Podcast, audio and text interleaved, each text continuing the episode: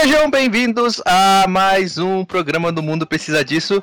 Eu sou Eduardo Oliveira e estou aqui, como sempre, com meus grandes amigos Fernando Krasinski Gonçalves. Isso aí, pessoal. Tudo bem? eu queria deixar eu utilizar esse espaço aqui para dar os parabéns. Que para vocês não vai ser no dia, mas para mim vai ser ao Clube de Regatas Vasco da Gama. Grande Vascão! 123 anos. Desses 123, pelo menos os, os últimos 20 fazendo o torcedor sofrer tudo que é possível num jogo de futebol. É isso aí, não é fácil ser torcedor do Clube de Regatas Vasco da Gama. Não. Mas, mas tá aí, né, cara? Tá aí. Tentando a Série B, de, de cabeça erguida. Não está tentando. Os jogadores estão enfrentando de cabeça baixada. Se tivesse de cabeça estavam sabendo jogar ali, estavam olhando o que tá acontecendo no jogo. Os caras estão. Fernando, Fernando, baixo já, entregue. na Série B mais disputada de todos os tempos, você não sente orgulho do Vasco não estar ah, disputando para não cair para a Série C? Tem, ó, é verdade. Nem um pouco. Porque o Cruzeiro tá lá, né? O Cruzeiro tá lá. É, já melhorou, já, já deu uma escapadinha já, É, já que recorrer ao Pô Fechou. Mas, mas tá funcionando. Até agora tá. Ah, o Cruzeiro já é 14. Esse é o nosso primeiro. É, é Não triste. tá muito melhor do que o Cruzeiro. E o Cruzeiro não jogou essa rodada ainda, eu acho. Eu ganhou ontem. Jogou, ganhou ontem. Ah, Um tá. pênalti que trefe É isso com o VAR, né, cara? com VAR. Pênalti que te- tem gente até agora procurando contato lá lá, que fez o cara cair. Mas é isso aí, né? E eu também estou aqui com o Renan Lucas Alves. E aí? Isso aí. Vou Animado. aqui. É. Cara, Hum, claro que estou animado, cara. Assistindo um jogaço de bola com esse. uhum. De um lado temos um, um dos integrantes vendo Operário e Vasco da Gama. E do outro temos um, um, um integrante vendo Paraná Clube Ituano. E antes, mais cedo ainda, eu estava vendo o segundo tempo de Caxias e Cascavel.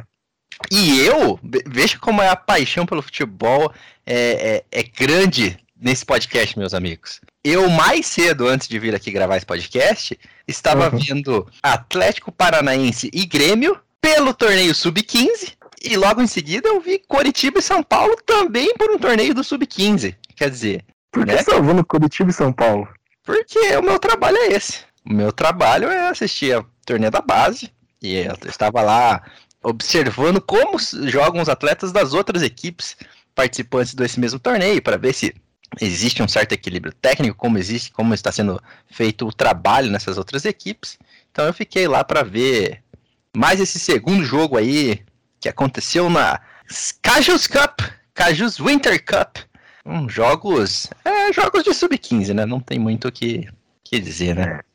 E esse final de semana passada eu estava vendo a final do torneio Sub-20 e São Joense e. Cara, esqueci o nome do outro time, mas era um nome bem engraçado. Virada certa, arrancada certa. Nossa É senhora, alguma coisa assim. é uma paixão pelo futebol que, que não cabe, né, cara? Aquela transmissão amadora, sabe? Nossa, você tinha ido ver no, lá em São José mesmo. Pandemia, né, Eduardo? Ah, Pandemia. verdade, verdade. Vamos dar valor à transmissão que a gente tem em nossas mãos aí, cara, com a Globo, com Sport TV, porque, cara, A gente É. reclama dos comentaristas, né? E, não tem, não, cara, não tem, eles, cara, eles são muito bons, são muito bons.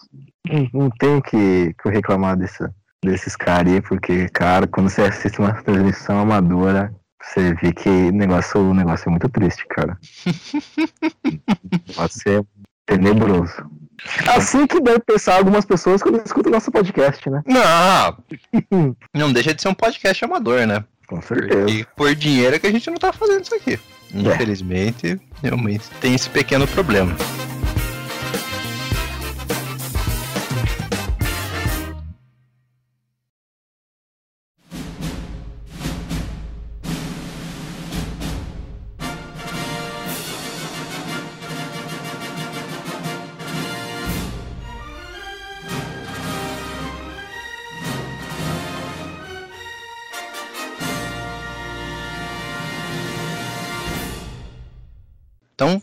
Para o assunto da semana.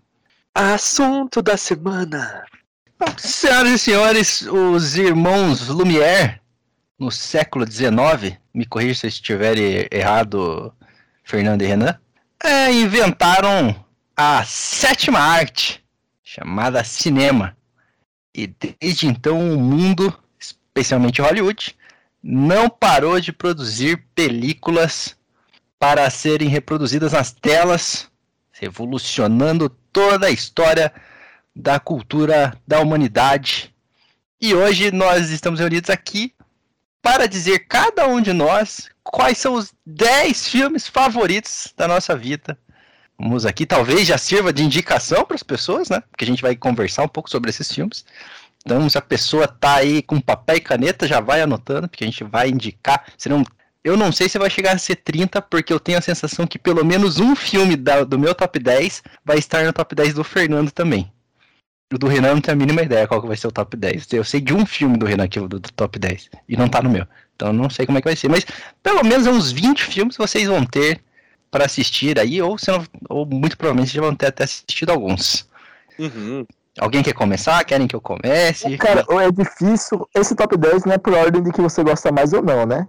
Porque é eu, difícil ordenar. Eu, eu ordenei, mas não é necessário. Você pode dizer na ordem que você quiser e. Essa é pelo seu, então, porque o teu já tá ordenado, o meu eu tô criando aqui. Aham. Uhum.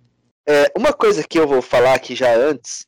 Antes pode de falar. você, daí você pode falar o seu também, como que foi a sua, a sua decisão. Eu não tô é, criando um podcast, um podcast, um top 10 é, necessariamente de qualidade. Não, por gosto, por gosto. Gosto assim, pessoal. Eu tô colocando filmes que, sim, eu considero espetaculares. E alguns filmes que pode ser que só eu considero espetaculares.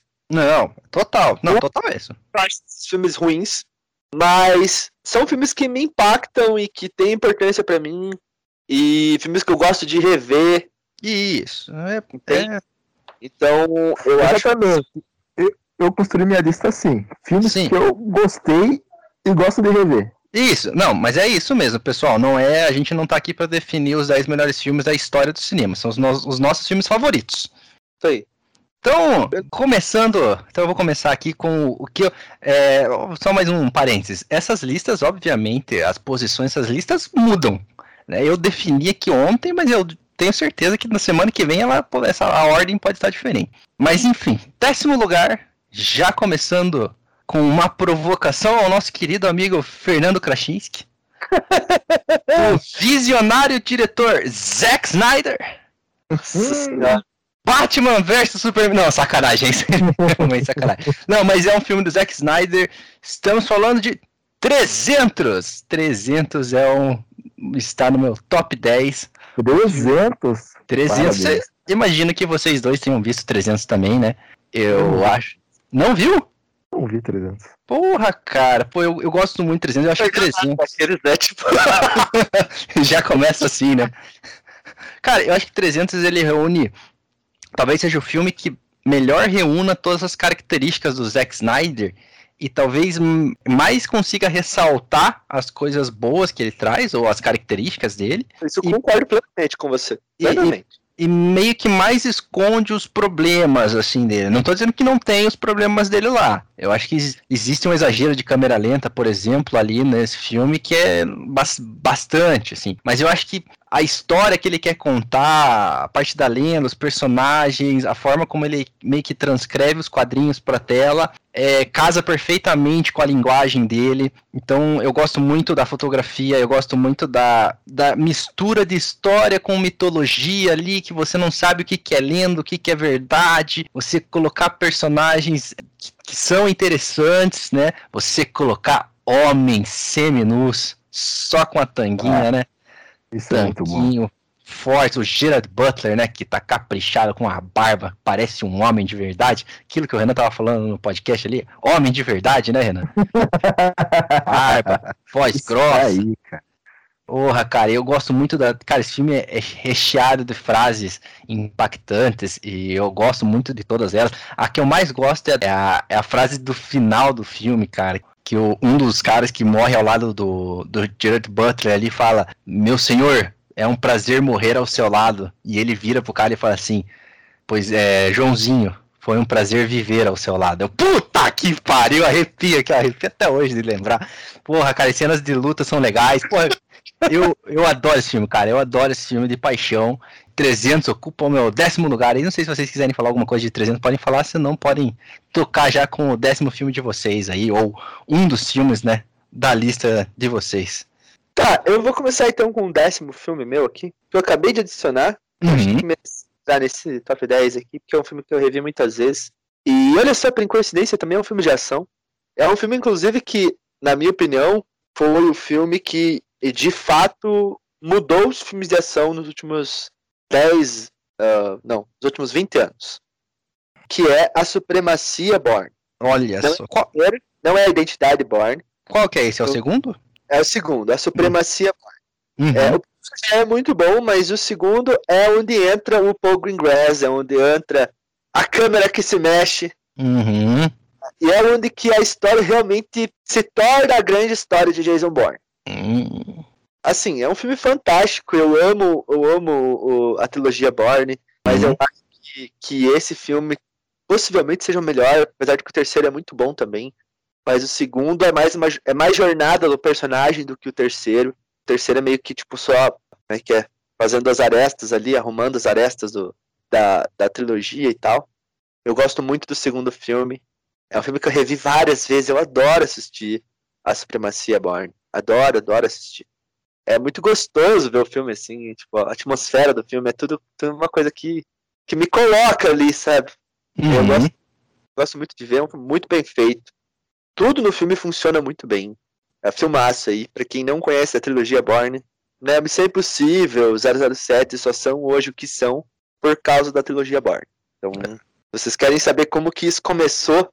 Como que os filmes de ação deixaram de ser o John McClane pro de matar, ou sei lá, o Rambo, o Máquina Mortífera, e se tornaram filmes de ação de fato que são hoje, grandes sequências e perseguições e grandes lutas, vocês precisam ver a trilogia Bourne, e vocês vão concordar que o segundo filme, A Supremacia Bourne, é o, é o melhor dos três. eu, eu esperava um, filme- um dos filmes do Bourne na sua lista. Esperava mesmo. Já, já Ah. imaginava. Tá aí, A Supremacia Bourne. Muito bom. Então, o meu não sei se é o décimo, porque não tá em ordem porque do que eu mais gosto ou não. Tranquilo. Mas vou começar aqui, eu acredito que vocês dois tenham visto esse filme. Que é um filme super good vibes, cara. Aquele filme pra você, você assistir quando você está triste, ou assistir quando você está feliz também. O filme só traz mensagens positivas. Que é curtindo a vida doidado. Hum, olha só. Legal. Nossa, cara, esse, esse filme é muito. Cara, muito top. Eu acho, cara, eu gosto de rever, assistir de novo. Se estivesse passando na sessão da tarde, eu parar, pararia pra assistir, porque eu acho esse filme muito. Traz uma mensagem muito boa, muito divertido, assim, sabe? Uhum, E é um filme bem Eu- sessão da tarde, né? É um filme bem sessão da tarde, cara. Bem sessão da tarde mesmo. Mas, cara, eu adoro, eu adoro esse filme. Eu acho muito, muito top. Não acho tão engraçado assim. Mas é um filme good vibe, sabe? Que você assiste, ah, que, que legalzinho. Uhum, Que uhum. sensação boa, sabe? Sim, sim. Então, eu, eu curto pra caralho esse filme. O Pior que, é, pior que é divertido mesmo, cara. Eu, eu- pô, eu lembro, de, devo ter visto umas duas, três vezes na sessão da tarde, tranquilo aí nessa. Durante a infância. Filme massa mesmo. Uhum. Uh, Então, tem algumas menções honrosas aqui, mas depois eu deixo pro final. Ah, então beleza, deixamos pro final. Até, até pra ficar o suspense, né? Pra Uhum. gente não descartar esses filmes agora, né? Exatamente, Não, não. exatamente. Não que tenha alguém tentando adivinhar, mas enfim, né? Cara, em, no meu nono lugar, um filme que eu vi exatamente há 24 horas atrás, cara. Um filme que eu vi ontem à noite. Caralho. E já entrou no meu top 10, mas entrou em nono lugar porque os outros oito ali ainda estão acima. E aqui já vai parecer que eu sou um cinéfilo. Oh, botei o meu monóculo aqui para Uhum. falar de um filme da Indonésia. Olha só. um filme chamado The Raid 2, no caso, o segundo filme. Eu, ele seria o The Raid 1, se eu não tivesse visto o 2 ontem, mas eu vi o 2 e o 2 tirou o lugar, tirou essa, esse, essa vaga do The Raid 1, que são, é, são dois filmes de ação da Indonésia. É, Eu não sei como é que é o nome em português, talvez seja Invasão, algo do tipo. Vocês não vão achar em nenhum streaming popular Você vai ter que procurar no Streamio, que é o Streamio de, de coisa. A única coisa ruim é que eu tive que ver os dois filmes dublado em americano, porque eu não consegui achar com o áudio original. E a dublagem americana é muito bosta, então fica muito estranho, fica muito estranho.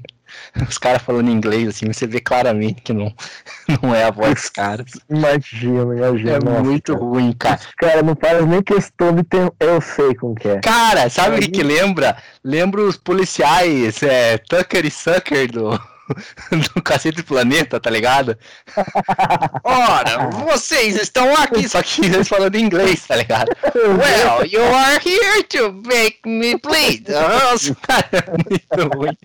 É muito engraçado. Ah, é. É triste, cara. Mas, mas um o filme de ação é um filme muito violento, muito violento, assim, com muito sangue, muito brutal. E, cara, eu acho que eu vi a melhor cena de luta da minha vida ontem. Eu não sei se existe uma melhor ou se vai existir, cara. A cena de luta final dos- desse segundo filme é absurda. Tem uns. Eu acho que tem uns seis minutos, cara. Sem sacanagem, assim. Seis minutos. É, e vocês sabem, né? Vocês são homens. Vocês sabem que seis minutos é muita coisa, cara. Dura um tempo dura um tempo absurdo seis minutos, cara. É um- uma eternidade. E, cara, seis minutos os caras entrando a porrada numa cozinha, assim, de, como se fosse uma cozinha de hotel, assim. Cara, é, é muito bom, a coreografia é maravilhosa. É igual eu falei, cara, é super violento, tem umas mortes muito pesadas no, no- durante o filme. E é um filme que tem pancadaria do começo ao fim, assim. O, o plot serve pra ter luta, sabe? É, tem as máfias lá brigando, policial corrupto, não sei o quê. E o personagem principal é um policial que tá tentando, entre aspas, limpar a cidade, é mais ou menos essa pegada. Eu acho que o cara pensou assim, cara, vamos fazer uma cena de luta na prisão. Tá, beleza, pra, mas, mas pra ele estar na prisão, o que, que precisa acontecer? Ah, faz algum, faz ele ficar na prisão, sabe? O, o roteiro anda assim, tá ligado? Cara, a gente precisa fazer uma cena de luta dele dentro do carro agora. Tá, mas por que, que ele vai estar lutando dentro do carro? Putz, ele tá fugindo do, do mafioso. Ah, beleza, então. então E aí eles só vão conectando as cenas, tá ligado? O cara escreveu o roteiro desse jeito. Porra, agora a gente tem que ter uma cena de luta na cozinha do hotel. Porra, mas- e assim vai. Mas, cara, as cenas são espetaculares, cara. É um tesão, cara. Sério. Pra quem gosta de filme de ação, The Raid The Raid 2, é, o segundo, né? Que são dois filmes muito fodas. Mas já se prepara porque são violentíssimos. Não tem comédia, não tem cena. é, como é que é aquelas piadinhas lá que, que, que tem né, pra quebrar o clima, assim, sabe? Não tem. É só Uhum. porradaria, mas é porradaria da boa, cara. É muito bom. É, vale muito a pena ver. E, porra, cara, quem gosta de filme de ação aí, The Raid. Então, fica no meu nono lugar. Muito bom. Fernando? Feito de casa, os caras estão meio que querendo sair do palco aqui. Ô, louco. Falando em porradaria, olha aí, ó. Porradaria, tá tendo porradaria. Caralho, dá pra ouvir os caras gritando agora aqui. É muito bom, né? A pessoa tá acontecendo uma coisa aqui, tá acontecendo uma briga. E a pessoa some, né? A pessoa some. Ah, desculpa. É que eu, é que eu, é eu, é que eu apertei. Importante. Eu apertei o mudo, foi sem querer, desculpa. Ah, tá. Tô vivo, estou vivo. rapaziada, tá acontecendo um tiroteio aqui, tá? Tá acontecendo tiroteio. Some. Tipo, foda-se. Exato. Estou vivo, estou vivo, estamos todos vivos. Cara, o meu nono lugar é, vai para uma animação. Hum. Uma animação da Pixar que é a minha favorita. Ah, eu achei que você ia trazer Kimba, o Leão Branco. Leão Branco. É, não, não é. Não é. É, Essa obra eu imagino que seja bem original. Uhum. Que é Monstros S.A., cara. Hum. Eu adoro Monstros S.A. É o meu pre- preferido da Pixar, é o meu preferido mesmo, assim. Cara, o Mike Wazowski é o meu personagem preferido da Pixar. Pior que ele é engraçado pra caramba. É muito bom, ele é muito bom. E, cara, eu adoro esse filme. Adoro, adoro, adoro. Fui assistir o 2 no cinema. O primeiro eu não, não consegui ver, né? Uhum, é assim. Mas o 2 eu fui. O 2 que é, na verdade, o, o Zero, né? Que é antes. É um prelúdio. É um prequel. Mas esse eu consegui ver no cinema, cara. É bem legal. Eu, eu gosto muito. A trilha sonora é muito boa, né, cara? É um jazz, é um, é um jazzinho bem gostoso. Tudo muito bom nesse filme, assim. Cara, a, a ideia de, tipo, inverter os. Inverter a importância dos personagens no final do filme. Uhum. de você dar um protagonismo pro, pro, pro, pro Mike sendo que o Sully que era o fodão, né, no começo e tudo mais. Sim. Aí no final do filme, o zoiudinho da mamãe é o grande protagonista, isso é bem legal também. Eu- eu acho- é bem engraçado, cara. É muito divertido. É, muito legal, é muito legal. É, O O meu filme que eu não vi. Cara, nossa, pô, é muito bom. É. cara. Pô, cara, não. Pô, fiquei de cara agora também. Inclusive, foi um dos últimos filmes da Pixar que teve erro de gravação no final. É, tinha essa parada, verdade, porra. Eu acho que foi um dos últimos, se não foi o último, que teve erro de gravação no final. Acho que foi um dos, um dos últimos, né? Porque eu acho que os, os, os Incríveis já não tem. E eu acho que os Incríveis foi o próximo, né? Ou, ou foi o Uhum. Nemo. Acho que foi os Incríveis ou o Nemo. E nenhum dos dois tem erro de gravação no final. Porra, cara. Acho que foi o último filme da Pixar com erros de gravação. É muito legal. Um dos erros de gravação, inclusive, é um... Tem uma hora do filme que eles têm um dinossauro, um monstrão gigantesco, assim, que é tipo do tamanho da cidade, assim. Uhum. É, e o Mike tá indo pro trabalho, daí o cara, tipo, tá indo pro trabalho também, só que aparece tipo a perna do cara. Esse é o Rex do Toy Story fazendo audição pro papel. ah, verdade. É muito legal, cara. Muito legal mesmo. É, Então- eu adoro. Não, o nono lugar é Moncessiar. Top. Colocar, colocarei na minha lista para assistir. Coloque, vai valer a pena. Agora, para desespero do Eduardo e talvez do Fernando, Rei Leão. Olha só. Cara, Essa desfeita com o Kimba. Sacanagem. cara, por mais que seja um plágio da história, o filme, a animação em si, cara, é- é- a mensagem que passa é muito bonita, cara. Não, é bom, é bom pra caramba. É muito bonita, cara. O Mufasa falando pro, pro Simba que, que, que todas as vidas importam, que tem o. Cara, aquilo é muito lindo, cara. Aquilo dá vontade de, dá vontade de chorar.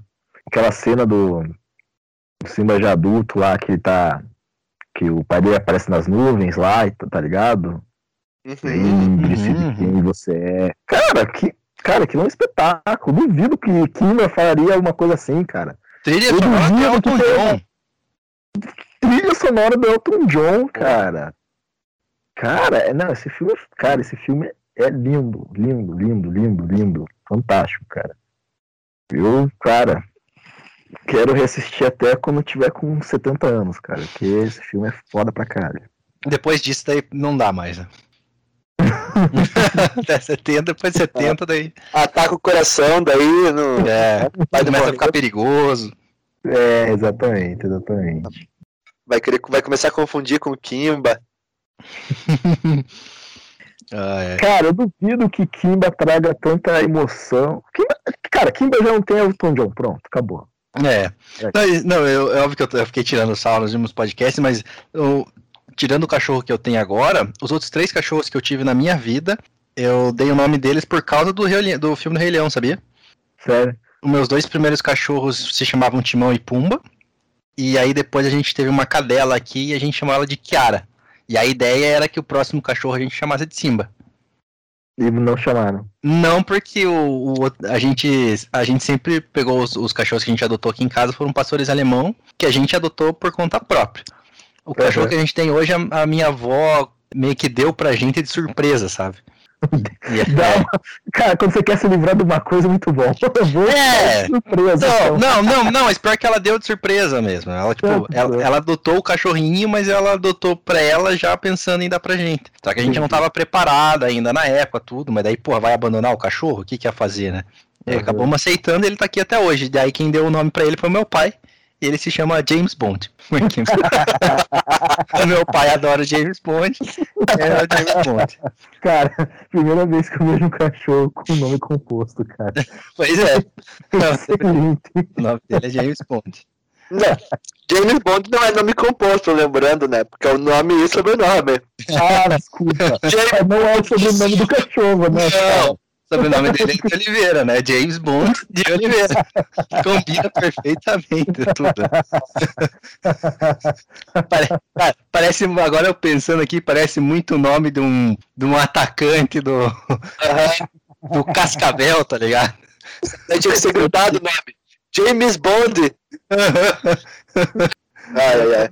Ai, ai. Mas com certeza o próximo cachorro do Dardo se chamará Kimba, né? Não, agora sim não, agora vai ser o Akimba. Ser branco, cara. Exato, vou adotar um, um Husky Uhum. só pra poder nomear ele de Kimba. Ai. Então chegamos a- ao oitavo colocado. Para continuar aqui com o meu monóculo, ó, o Eduardo é um cinéfalo. Eu vos trago um dos maiores clássicos da história do cinema, Casablanca, filme de Caralho, 1900 e bolinha, acho que é 42, se eu não me engano. Deve ser. Cara, esse filme, ele é um, é um filmaço, cara. Eu assisti recentemente, faz umas duas, três semanas. Assisti duas vezes ele na minha vida. E eu me lembro que a primeira vez que eu assisti, eu achei ele muito lento. Falei, porra, cara. E eu, e eu jurava que ele tinha duas horas e 40. E eu reassisti, ele só tem uma hora e 40. E pra minha surpresa, a minha reação foi deixar o filme acelerado, cara. Eu, eu achei que eu- as, as coisas aconteceram muito rápidas, assim. Eu, eu pensei, porra, cara, cabia, cabia um remake muito legal desse filme hoje em dia. E eu acho que a história dele não chamaria tanto atenção, porque ele inspirou muitas outras histórias desde então, então pareceria até meio batida a história. Mas ela é muito legal, cara. Tem um cara que é um anti-herói, tem um romance, tem nazista, tem fuga. É, é muito massa. Tem um... Não, não, mistério não tem. Mas tem. O roteiro te prende pelo. pelo... O que, que vai acontecer, sabe? Você espera, tipo, putz, e agora? O que, que vai resultar essas ações? É muito bom as atuações. As atuações são, são meio datadas, sabe? Tem algumas cenas de romance que parece muito o professor Girafales encontrando a dona Florinda, sabe? Parece muito, assim. Mas é porque é que, pô, é um filme de, de 80 anos atrás, né, cara? Mas, porra, cara, eu, adorei o filme, adorei mesmo, assim, adoro muito. Eu acho que é um filme que, porra, cara, a galera que gosta de cinema deveria realmente assistir, assim, que, óbvio, é um, igual eu falei, é um filme antigo, então parece muita coisa datada muita coisa é, nada original pra hoje em dia que a gente já viu um milhão de filmes que se inspirou nele e que veio depois, assim, mas Casa Blanca, cara, é um filme muito bacana, é um dos filmes antigos, assim, que mais tem ritmo de hoje em dia. Eu acho que a pessoa que for assistir não vai sentir o filme lento. E tá, o único problema é que é preto, preto e branco, mas isso não me incomoda de maneira alguma e fica a dica aí. Pra quem quiser assistir esses filmes clássicos, Casablanca é um, é um dos bons e vale muito a pena ver. Aí, maneiro. Cara, é engraçado, né? Porque o primeiro filme que você colocou era um filme de ação e o meu também foi. Uhum. Aí o segundo meu filme foi uma animação e do Renan também foi. Uhum. Casando essas posições. O seu terceiro foi um filme que tem romance. E o meu também tem. Ah, olha só! Terceiro não, o oitavo, né? No caso, né? Aham, sim, sim. O oitavo lugar, só que o meu é um filme bem recente. Que se chama Questão de Tempo. Hum, of Time. Time. Não, é About Time. Seria sobre tempo, né? Mas você fez uma tradução correta ali, só que no caso não foi uma tradução literal o nome do filme, né? É, quem errou foi os caras que traduziram em português. Mas eu acho que tá. Me fala sobre esse filme, talvez eu tenha visto. É, assim, é um filme de um, de um menino que descobre que o armário na casa deles, não só o armário na casa deles, Ah, mas eu tipo, vi esse filme. Eu É. vi esse filme.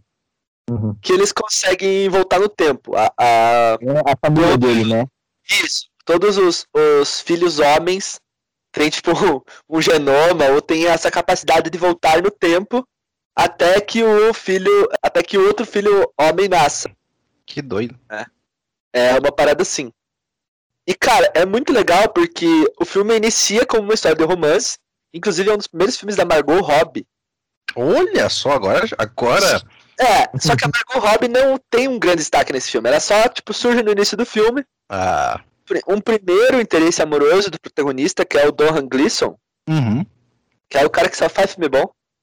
Também conhecido como um dos Weasley do Harry Potter, o filho, acho que é o segundo mais velho ou mais velho dos Weasley de Harry Potter. Eu acho que sei também quem que é. fez, também fez um cara do da No Star Wars? Ele não tá no Star Wars? Star Wars, exatamente, um general do Star Wars da, da nova trilogia. Ele fez o Regresso, ele fez muita coisa. E inclusive esse filme. E aí, nesse filme, a pessoa por quem ele se apaixona é a Rachel McAdams. Uhum. que talvez seja uma das atrizes mais fofinhas e queridas e, e, e legais de Hollywood.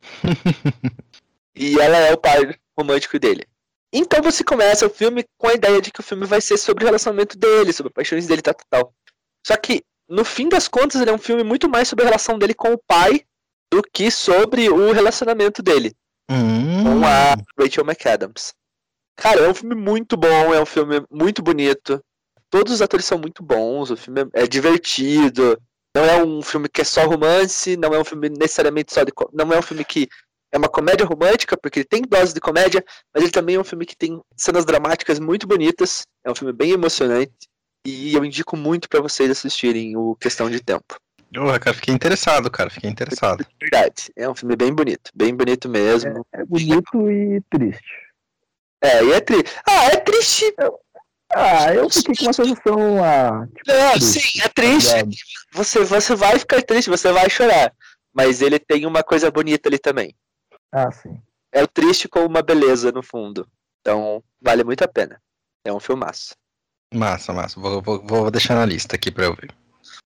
Bem, o próximo filme é um filme antigaço, Hum, que é da década de 50. Filme que se passa. 99% do filme se passa em um único ambiente, que é o 12 Homens e uma Sentença. Caramba! Olha só. Cara, esse. Cara, Filmaço. esse- É um cara, filme da década de filme 30, Renan. 30? Uhum. Caralho. Se eu não me engano. E sabe por que que eu sei? Hum, Porque esse filme também tá na minha lista, seu vagabundo. sério? Aham. Puta merda. Cara, eu acho esse filme maravilhoso. Esse filme é. cara. Não, não, você tem razão. 57, foi mal, errei. É, é, não, enfim. 30, acho que nem tinha cinema. Era cinema mundo, não? Não. Já tinha cinema normal. Cara, esse filme você fica preso. Cara, Você fica preso do começo ao fim, né, cara? Esse Com- filme é um espetáculo, cara.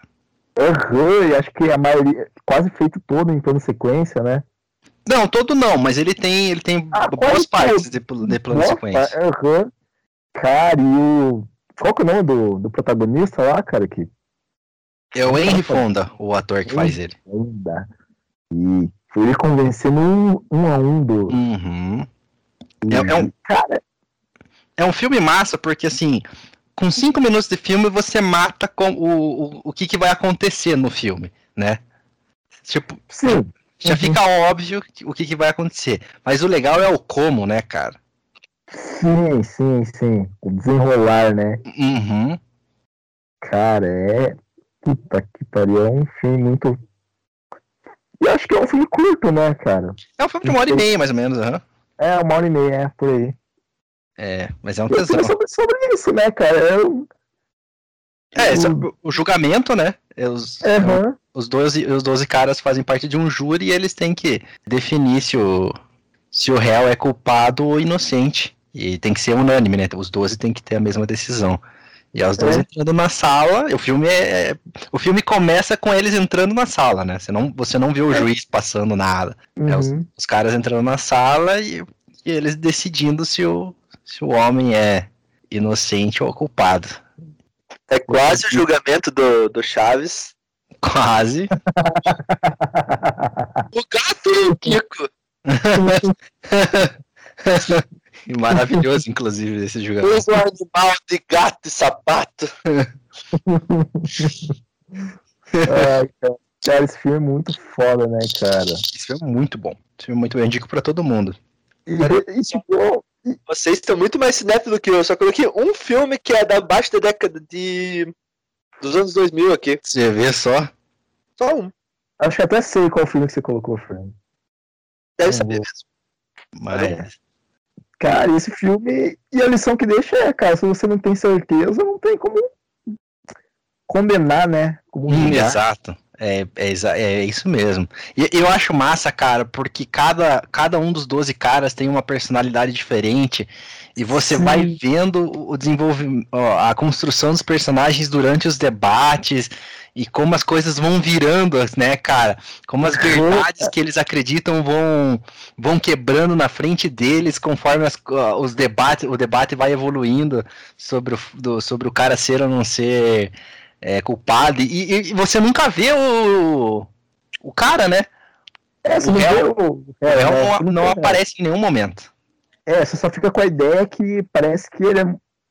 Praticamente foi ele, né? Foi, ele é culpado por. Tipo, fica com a ideia bem clara, né? Todos os 11 caras, não, ele foi culpado que tá bem óbvio, né? Uhum. Foi descrito. E puta que pariu, e aquilo vai se quebrando na sua frente. Ele, Vai, vai aos poucos, cara. Ele vai se quebrando aos poucos e eles vão trazendo o argumento e começa a discutir. Que não é o Henry Fonda que quebra os, todos os argumentos sozinho, né, cara? Ele só traz a dúvida. E aí, conforme os caras vão exatamente. conversando, que cada, cada peça vai, vai deixando esse. De, já diria o zagueiro do Flamengo, eles vão deixando de ter certeza pra ter total dúvida, né, cara? Sobre o cara, cara. Cara, esse filme é muito bom, cara. Eu concordo 100% com o Renan, cara. Esse filme é um, é filmaço. Pô, Fernando, veja que você. Cara, não, não- Ele, o cara, Fernando não viu? Eu Não vi, nem esse nem o Casablanca. Nossa senhora, cara. Não, mas veja esse, veja esse. Entre os dois, cara, esse com certeza. é, Eu, eu particularmente acho melhor, assim, um- é, é um tesão, cara. O fato de acontecer só numa sala, pô, o filme inteiro acontece numa sala, cara. É a primeira e a última cena que são fora da sala. O resto, Uhum. porra, cara, esse filme, é um- putz, esse filme é maravilhoso, cara. É um espetáculo. Eu adoro esse filme também, cara. Muito tesão, muito tesão mesmo. Ultimamente eu tenho, tado, tenho tido preguiça de ver filme pra prestar atenção.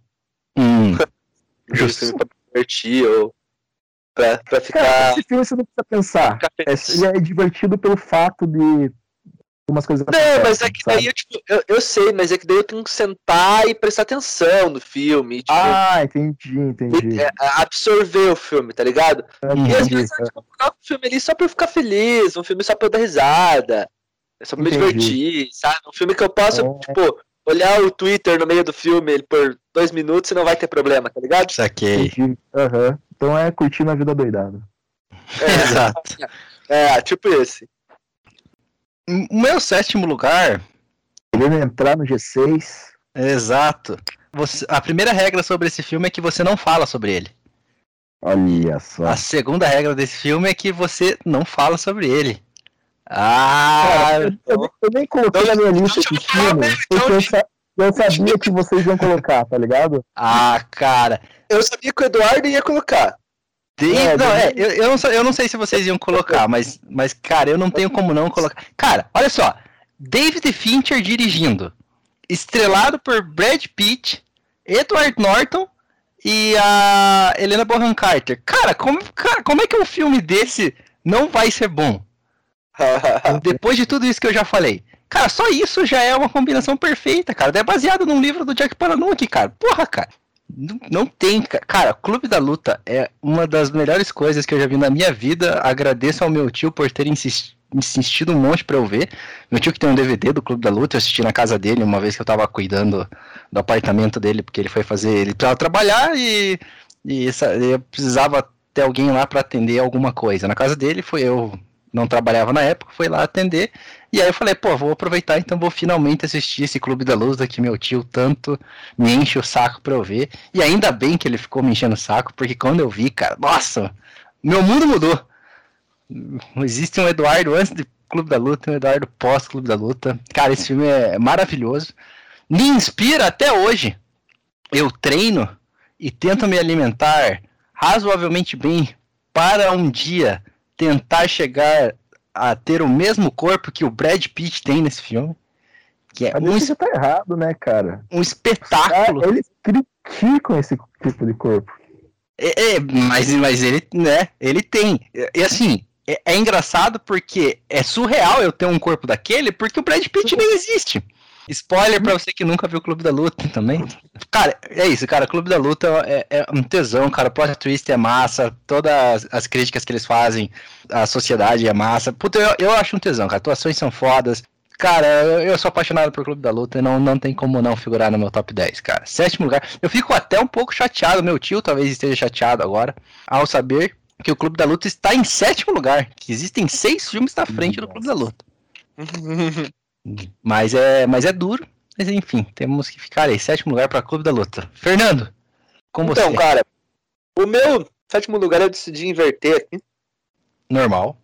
É, vou colocar o que tava em sexto em sétimo. E vou colocar o que tava em sétimo em sexto. Uhum. Então, o atual sétimo lugar, que vai ser o que vai ficar valendo, eu deixei muito por causa do diretor. Eu acho que o diretor teve um peso grande na minha escolha.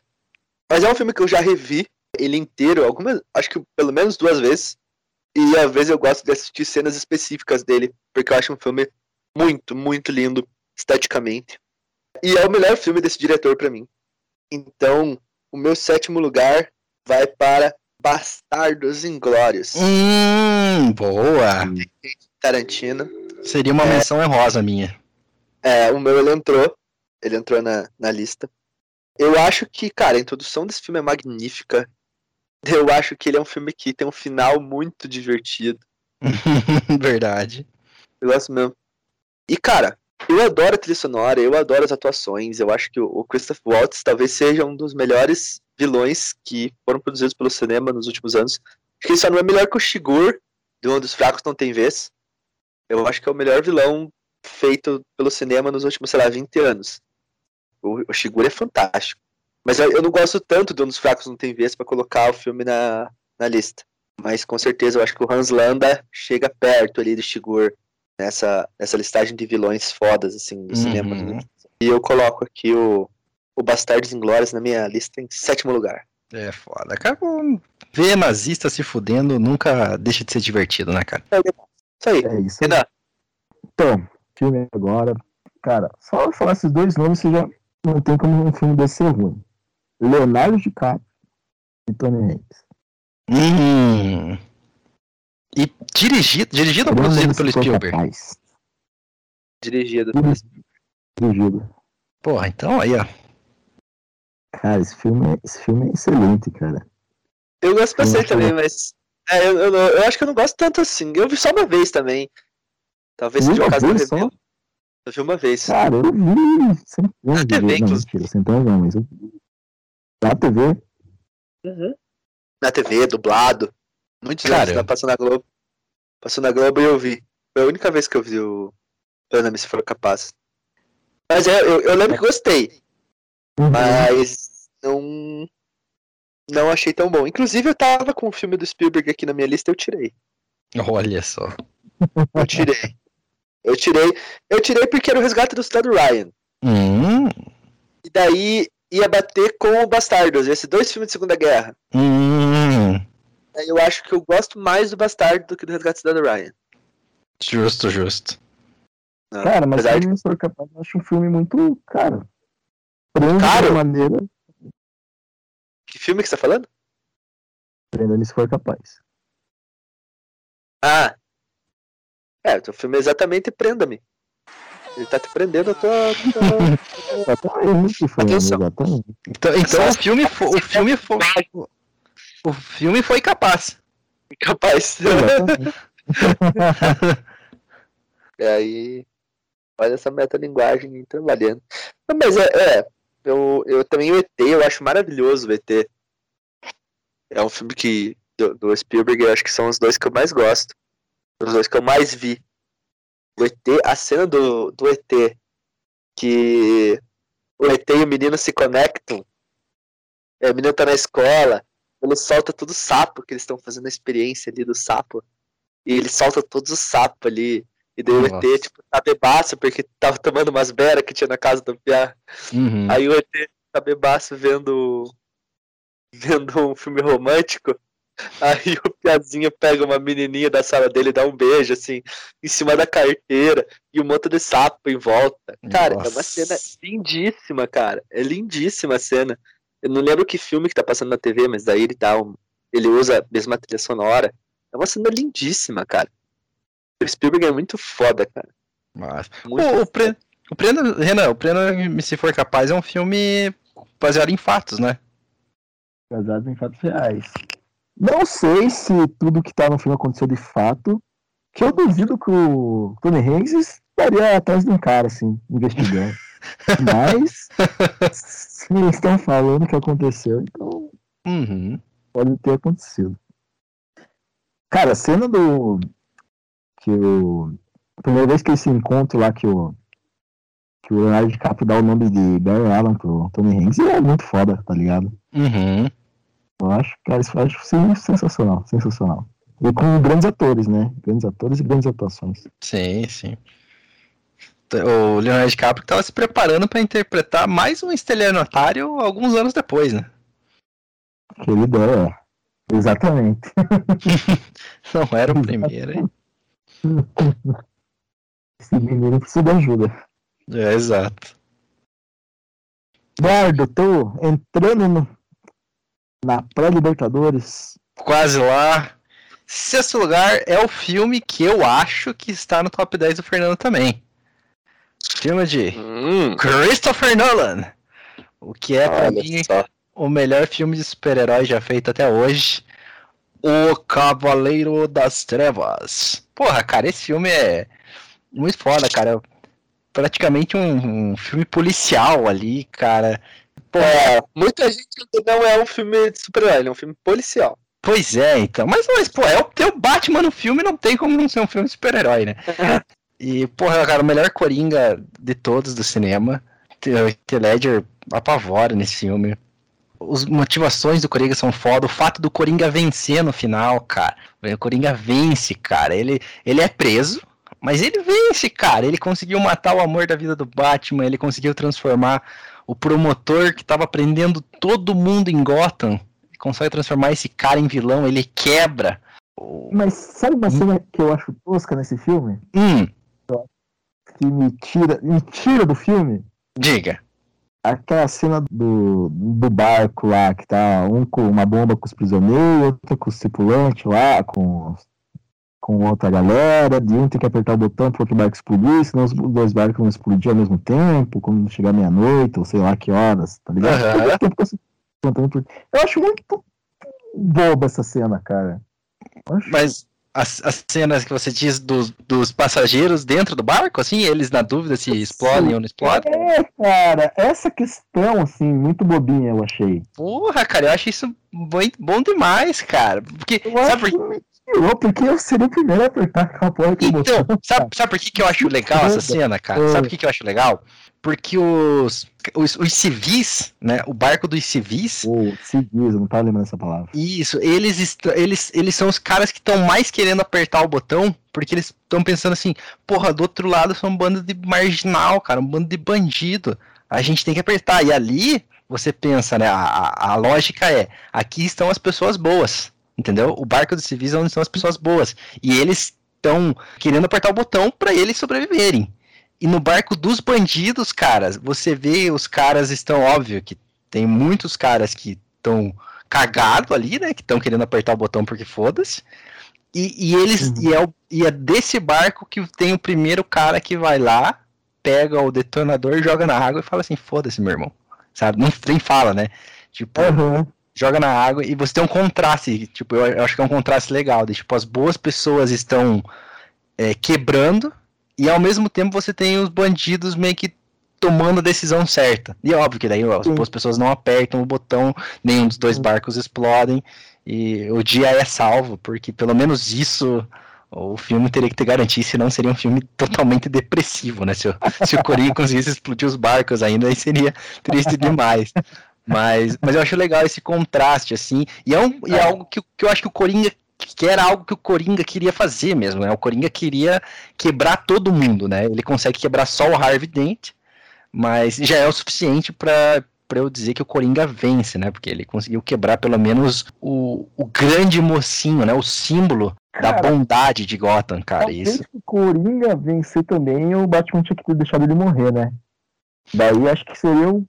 Putz, vencer mesmo, tá ligado? O Batman quebrou a regra dele, me matou. Sim, sim, isso é verdade. Isso seria uma boa também. Não, é, seria uma boa, mas é que seria a segunda vez que o Coringa morreria caindo de um prédio, né?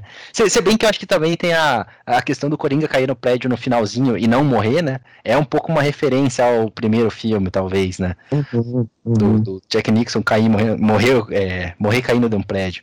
Sim. Mas enfim, eu, eu acho a direção do Nolan é foda, cara. A cena final ali do, do Coringa ah, falando de ponta cabeça, cara. Só que a câmera tá de ponta cabeça. Sabe, O Coringa tá de ponta cabeça e a câmera fica de ponta cabeça. E aí parece que o Coringa tá normal, mas ele não tá, tá de ponta cabeça.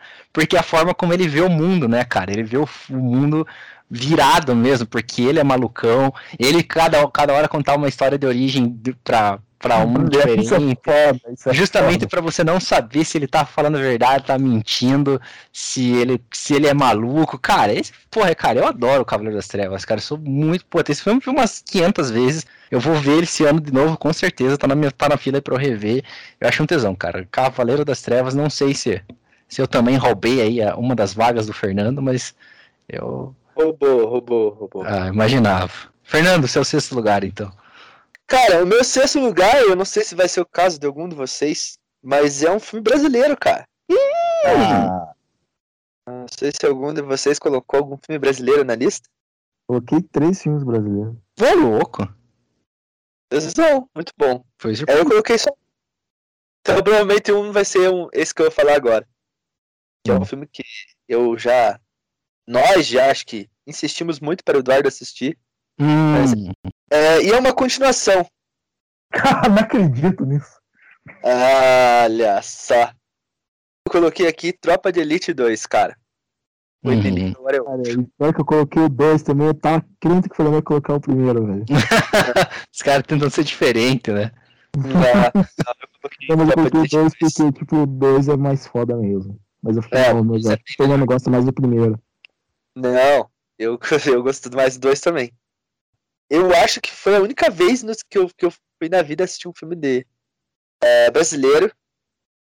E, cara, eu fiquei, tipo, assim, abismado, assim, tipo, com a qualidade do filme, assim, porque era, era surreal o quanto eu tinha gostado do filme. Era inacreditável. Que filmaço que é o Tropa de Elite 2.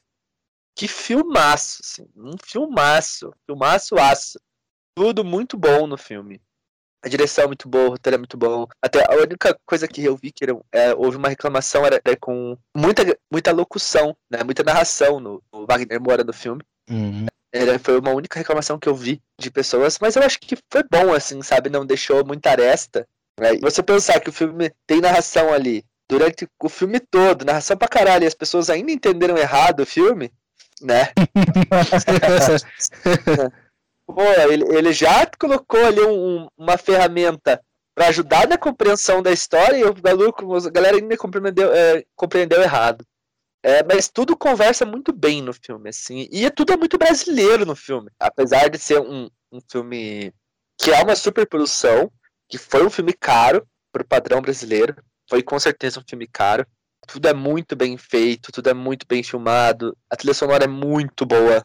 E ela varia de um momento para outro, ela va- varia entre guitarra mais pesada com um violão bem lento. Eu acho isso muito legal.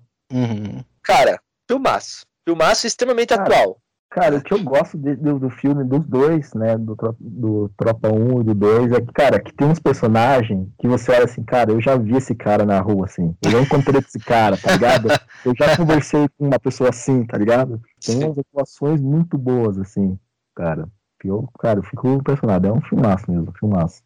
Aí, Então eu sou Tropa de Elite 2, é o meu sexto lugar. Eduardo, Top 10. Não, é você, Renan. é, é você? Ah, desculpa. Então, só que o Fernando roubou meu filme, né, cara? Não, mas, ué, mantém. Eu Eu, vou, vou pular para outro filme brasileiro, então. Que eu acho muito divertido, muito bom, cara. Muito bem feito também. Uhum. Com boas atuações. Você vai pular pro teu quinto lugar? Ah, é que eu não tô com posição assim, né? Elite. Mas o outro filme é O Homem que Copiava. Hum, Cara, Essa- esse filme eu acho muito. Eu nunca terminei. Mas nunca, tipo, não por, por ser, por não gostar. Sempre acontecia alguma coisa e eu não terminava esse filme. Cara, eu nunca terminei, nunca vi até o final. Pô, é, é um filme legal, cara, né? Não tem um plot twist, tipo, nossa tal, mas é um filme, tipo, divertido, bacana, assim, cara. com o Lázaro Ramos, né? Com o Lázaro Grande, Lázaro Ramos. Cara, eu acho uma- a cena que ele ganha na loteria, cara, é maravilhosa. eu acho muito divertido, cara. É muito engraçado.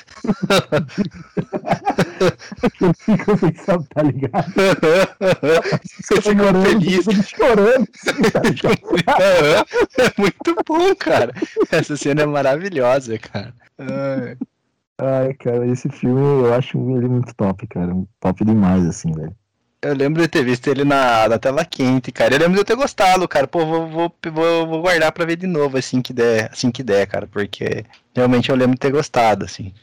Não, é bom, cara. Eu gostei, cara. Eu, cara, eu assisti, eu acho que mais, mais de três vezes já esse filme, cara. é- Nossa. eu acho Acho as, as atuações também bem muito boas, assim, também. Uhum. Vai lá, Eduardo. G5. Vamos lá, entrando na metade de cima da tabela. Cara, porra, cara, é muito, é muito difícil de deixar o Cavaleiro das Trevas fora desses cinco primeiros, cara, porque sou muito apaixonado, mas, porra, foi difícil pro cara me fazer a lista já em si. E aqui começa a ficar uma briga de cachorro grande já, né, pra mim. E em quinto lugar, o meu filme de ação favorito, cara, de, de todos os tempos. Esse filme eu vi no cinema com o Renan. Um filme que eu tive que pagar uma cadeira de cinema nova pro, pro, pro CI Cinemas do Shopping Estação.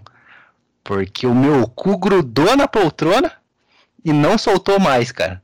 Quando eu levantei, a poltrona veio junto. De, Ah, eu sei qual é. de tão intenso que é o filme Mad Max Fury Road. Caralho. Esse filme, cara, é. Cara, um filme que. Um plot super simples. Super simples, né?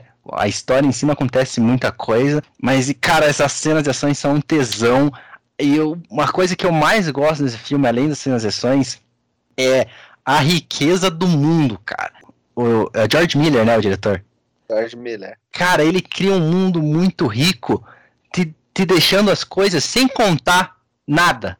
Ele só coloca coisa lá e aí a tua imaginação, a tua Eu conversa com as pessoas completa e, e deixa a coisa muito tesão, sabe? Tipo, porra, o que, que são esses War Boys, cara? Pô, os caras pegam os volantes e saem correndo igual uns malucos. O bagulho do misturar mitologia nórdica com com gasolina e você ter um mundo pós-apocalíptico que você não sabe como chegou lá. Quer dizer, tem os outros Mad Max que meio que, entre aspas, contam, mas que não necessariamente tem a, a, a ver uma coisa com a outra. E você tem lá, porra, um, um grupo de pessoas que ficou responsável pelo petróleo, outra pela água, outra pelas armas, e são os grandes líderes. E, porra, cara, aí você vê um, um humano deformado que parece um anão andando numa cadeira de rodas. Cara, porra, cara, cara esse É filme é maravilhoso. muito louca, né, cara? Muito cara tocando guitarra, indo pro palmo. Cara, o cara tem uma guitarra com lança-chamas num carro de som. O cara tá indo pro pau tocando uma guitarra, cara. E o cara, e o cara tá com a cara tampada, assim, com uma máscara doida. Parece um meio que um monstro. Cara, esse puta, cara. Esse filme é um tesão, cara. É um tesão. E, porra, cara, eu falei tudo isso eu nem citei a Charlize Theron e o Tom Hardy, né? Que são os principais do filme. Porra, então assim, você ver como o filme é foda, cara. Você não, você não cita nem os dois atores que, que, são, que são foda pra caralho no filme. E mesmo assim você cita um monte de coisa que é muito bom. Porra, cara, eu, eu adoro, cara. Mad Max Fury Road é, é, é um filmaço, cara. Meu, meu quinto filme favorito da vida aí. Eh, Poderia ser facilmente o primeiro, mas. Pô, eu adoro, cara. Mad Max é um tesão, cara. Um tesão. Pode ir, Fernando. Então, o meu quinto lugar é. Batman! Tum, tum. É, o Cavaleiro das Trevas. O meu quinto lugar é Batman, o Cavaleiro das Trevas. Como você disse, eu acho que ele tem o melhor Coringa Uhum. já feito. Mas não, não só isso, né? Ele soube trabalhar dois vilões simultaneamente, trazendo o melhor dos dois. Hum. Trazendo o, me- o melhor, no caso o pior, Uhum. do Duas Caras. Uhum. é, trabalhando o Coringa com é, meio que uma, uma criação, né? Uma história de origem do Duas Caras partindo do Coringa. É verdade. né? Inclusive a cena do- dos dois no hospital é muito intensa, é muito boa, né? E ali você vê realmente a, a- o quanto o Heath Ledger tá espetacular no filme, né? Eu acho que tem, tem diversas cenas do filme que são, assim, incríveis, incríveis, incríveis. Vários microplots dentro do filme, né? Desde o Coringa sendo preso e você achando que o filme tá acabando e de repente né? Tipo, era tudo só parte do plano, do plano maior, Uhum. uhum. sendo extremamente manipulativo. Então, manipulador, né? Ah, agora não sei. Você, você que é o cara das letras aqui, Fernando. Manipulador. Cara, é, é incrível, assim. Incrível, incrível, incrível. O Christian Bale, pra mim, é o melhor Batman. Uhum. Até discordar, mas a entrega dele pro personagem é fantástica. É, Bruce Wayne dele é muito bom. É Muito, bom. muito bom. Eu acho incrível. Você tem, com certeza, o melhor Alfred, né? O Michael Keane é espetacular. Porra. Então, a gente tá falando do, do auge do, do Batman no cinema. E foi, o, e foi o super-herói que talvez que mais teve boas representações no cinema, né? A gente tem o, o Batman do Tim Burton, que é bastante elogiado. É, o do Michael Keaton também é, é, é. o do Michael Keaton é o do Tim Burton, né? É, também é do Tim Burton. O Michael Keaton é o segundo? Ah, não, o primeiro. O Michael Keaton é o primeiro, mas é do Tim Burton, isso mesmo. É do Tim Burton, exato. Que, acho que é, é o Batman que mais tem representações. Não achei que o Ben Affleck foi um Batman ruim. Eu acho que ele caiu num, num mundo ruim. Também É. acho. Mas, cara, a gente tem aí o Batman, o filme do Batman definitivo. Bem isso. Pelo menos até saiu do Pattinson agora, né? Inclusive, é muito legal você ter uma pontinha do vilão do primeiro filme no segundo de novo, né? Isso é bem maneiro. Eu, eu gosto da ideia de colocar o Cillian Murphy ali de novo. Sim, verdade. E acaba que ele ap- aparece nos três, né? Verdade, verdade. Então, Batman, o Cavaleiro das Trevas, tá aí no meu, meu quinto lugar. Vai lá, Renan. Então, o próximo filme é um, um filme brasileiro também. Que é Xuxa e os. Não, tô zoando. Cidade de God. Filmaço Cidade de Deus, também. Cara. cara, eu acho esse filme. Cara, top dos tops, assim, velho. Uhum. Cara, fica pau a pau de, de Tropa de Elite, assim, do filme brasileiro que eu mais gosto, assim, cara. Que é, cara, eu não vou falar das atuações, que os caras não, não eram atores, tá ligado? Uhum. Mas, cara, é- você vê a história da cidade contada por um. Na visão do, de um cara que não. que tá meio que de fora dali, que tá de tudo aquilo que tá acontecendo. Eu acho sensacional essa sacada, assim, sabe? Uhum. Cara, e as viradas que tem. Cara, eu, eu amo esse filme também, cara. Esse filme é um filme necessário para, para todos nós aqui, cara. Que, porra, cara. Não, não tem, cara, não tem. Esse filme é maravilhoso, velho. Esse filme é maravilhoso. Esse filme é maravilhoso. Ass- Assim, não. Assista, Eduardo. Assista, Eduardo. Eu É quero ver, não, eu, eu quero ver. Assim, não, não que a gente precise de aprovação de americanos para definir que o filme é bom, mas eu escuto um podcast, né, do Cinema Sins, que são três americanos que falam sobre cinema, três Uhum. caras com bem cabeça, assim, bem não bem cabeça, parece que os caras são cultos. Na verdade, são três caras que adoram cinema e adoram conversar sobre isso. E Uhum. eles fizeram, é um podcast bem longo, acho que tem 300 episódios já. E lá no começo do, do podcast deles, eles fizeram um torneio pra decidir qual que é o melhor filme de todos os tempos. Pelo menos Uhum. o melhor filme de todos os tempos que eles viram, né? E, cara, Cidade de Deus ficou em quarto lugar nesse torneio, cara. Caralho. Cidade de Deus, cara. Um filme brasileiro foi até o, a semifinal. Eu não lembro pra qual filme perdeu, acho que foi pro Pulp Fiction, se não me engano. Mas o, o fato desses caras acharem tão foda esse filme, eu acho que representa, né? Porque americano não costuma valorizar muito as- o que vem de fora, ainda mais do Brasil, né? Que não, nem Ah, chega lá direito os filmes, cara. Os caras, os caras adoram Cidade de Deus, assim, os três, assim, eles acham fantástico o filme. E eu acho que isso é ajuda a reforçar essa ideia de que é um filmaço, né? Quando até os gringos olham e falam assim, porra, isso é um filmaço, né? Massa, massa. Cara, tem uma cena que. Talvez você até tenha visto o meme, Eduardo, que é. Quer levar um tiro na mão ou no pé? Não sei se você já viu esse meme. Pior que acho que não, cara. Você nunca viu esse meme? Acho que não. Cara, então, tem essa cena no filme. O cara, o cara pergunta pra uma criança, uma criança, ele tem uns 10 anos, ou você quer levar um tiro na mão ou no pé? Ele dá um tiro no pé da criança, e a criança começa a chorar, cara. Mas eu que você pensa, nossa, essa criança realmente deve ter levado um tiro no pé, cara. Caralho. Cara, é muito bom, tipo, é muito bom, cara. É muito bom a atuação da É, criancinha, a criança leva o tiro na- no pé porque, porque estendeu a mão. Caralho.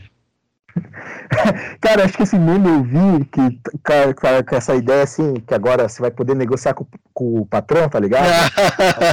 Tipo, ah, agora você vai poder negociar com o patrão. Você quer ganhar um tiro na mão no pé? que maravilhoso. Aí o, o empregado escolhe na mão. E aí o patrão dá o tiro no pé. Tá ligado? Você vai escolher a opção que vai te foder mais. Não é que você quer. Tá ligado? Que foda. As coisas que te fodem é que te fode mais. Ai, ai. É isso. Uma ótima escolha aí, né? Que eu, eu, eu queria colocar filme brasileiro, mas também eu quis pôr só o que eu mais gosto e o que eu mais vi. Aí que o que eu mais vi foi o Tropa Ah, 2. entendi. Entendi. Ah, eu coloquei os que eu gosto. Tipo, só meti ali. Tá certo.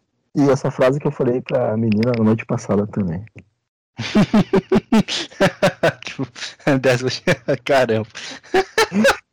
que bosta. Ai, ai. Cara, é, quarto lugar agora, né? É, quarto lugar é 12 Angry Men, 12 Homens e uma Sentença.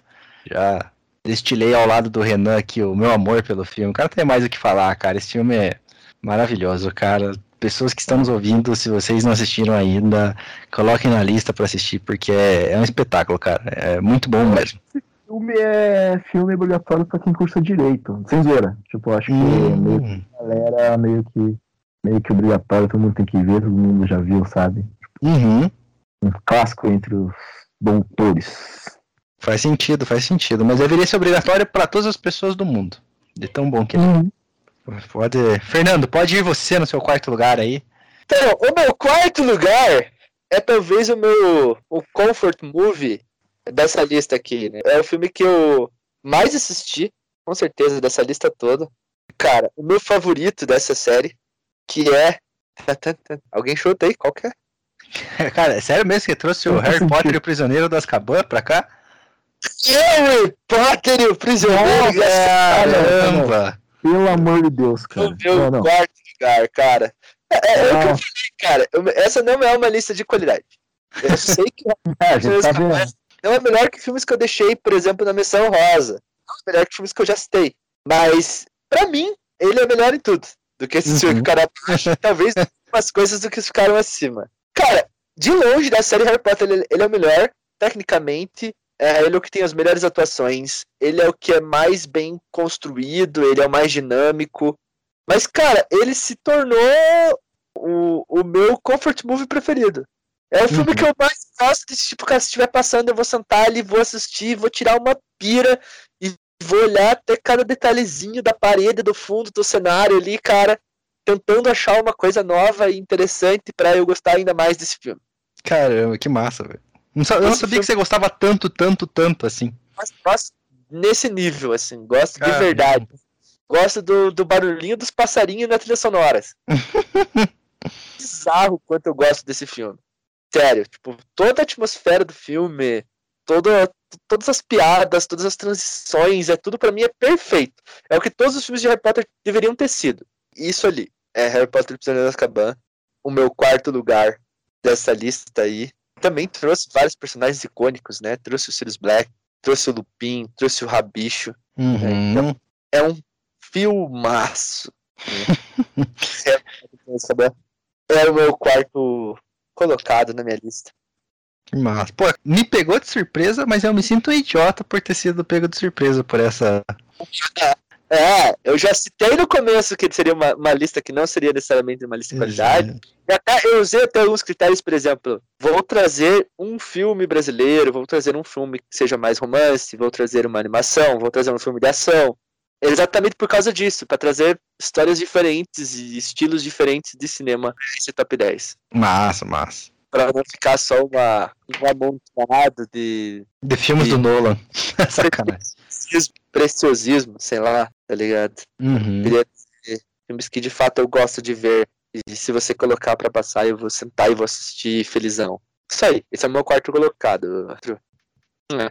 Agora viu uma cena que ele tava falando do, do Cavaleiro das Trevas. Aí uma página chamada Venus Filmes, que é uma página que eu sigo no Facebook. Uhum. E Ledger adorava agarrar os Gyllenhaals pelo pescoço. Aí tem uma cena Mac Gyllenhaal no Batman Cavaleiro das Trevas. Uhum. E uma cena com o Jake Gyllenhaal abraçando o Jake Gyllenhaal por trás numa cena de O Segredo de Brokeback Mountain. Ah, só massa.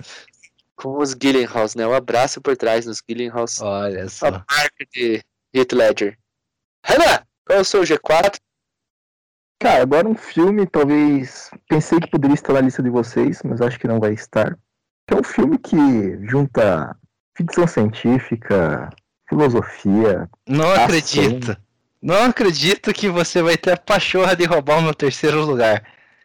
Sério? Ah, não, cara. Hum, tá, vamos, vamos porque daí a gente fala junto. É o teu quarto e é o meu terceiro. Tá. Então vai lá, Eduardo. Vai... Não, não, você, é a tua, a tua vez. Vai escrevendo aí, daí você entra. Cara, é um filme que. Se você não entende nada de filosofia, tipo, não quer pensar muito, você só fica com a parte de ação do filme. Se você não gosta muito de ação, você fica só com a parte de filosofia e tal. Uhum. O negócio de você ficar com a ficção científica, cara. Cara, Uhum. Paralelo, paralelos religiosos. ex- exatamente, cara. Tem, tem pra todos os gostos, Não. cara. Tem, tem, cara, esse, esse filme é maravilhoso. De juntar tudo isso de um jeito espetacular, sabe? Espetacular. Um jeito espetacular, cara. Que é inteligência artificial o nome do filme. Claro que não, que é Matrix, né, cara? E eu amo os três filmes. Eu amo os É, três isso, isso é, filmes. Os três filmes. a gente, a gente aceita as pessoas com todos os defeitos, né, cara? Eu- claro que o primeiro é muito melhor que o Primeiro é uma uma obra-prima. Não, é uma obra-prima, com certeza. Eu achei Tá, que os eu- defeitos fosse gostar de Matrix. Não, se foder, Ah, pô. Até gostar de Matrix. Cara, me surpreende o Fernando não conseguir é, gostar tanto de Matrix. Não gostar tanto quanto a gente não precisa, mas não achar Matrix um filme genial, cara. Isso é Não, inaceitável. É um bom filme, cara. É Não, bom o filme. filme você tá ofendendo, Fernando. Você tá ofendendo. Matrix é. Puta que pariu, cara. É um dos melhores filmes da história da humanidade. Muito tranquilamente. Cara, esse filme é, é tudo que a Ana falou. É, é muito foda, cara. Filme- cara, eu assisti esse filme umas 10 vezes, cara. E toda vez que eu assisto Matrix, eu vejo alguma coisa nova e falo, caralho, eu não tinha percebido isso. Que foda.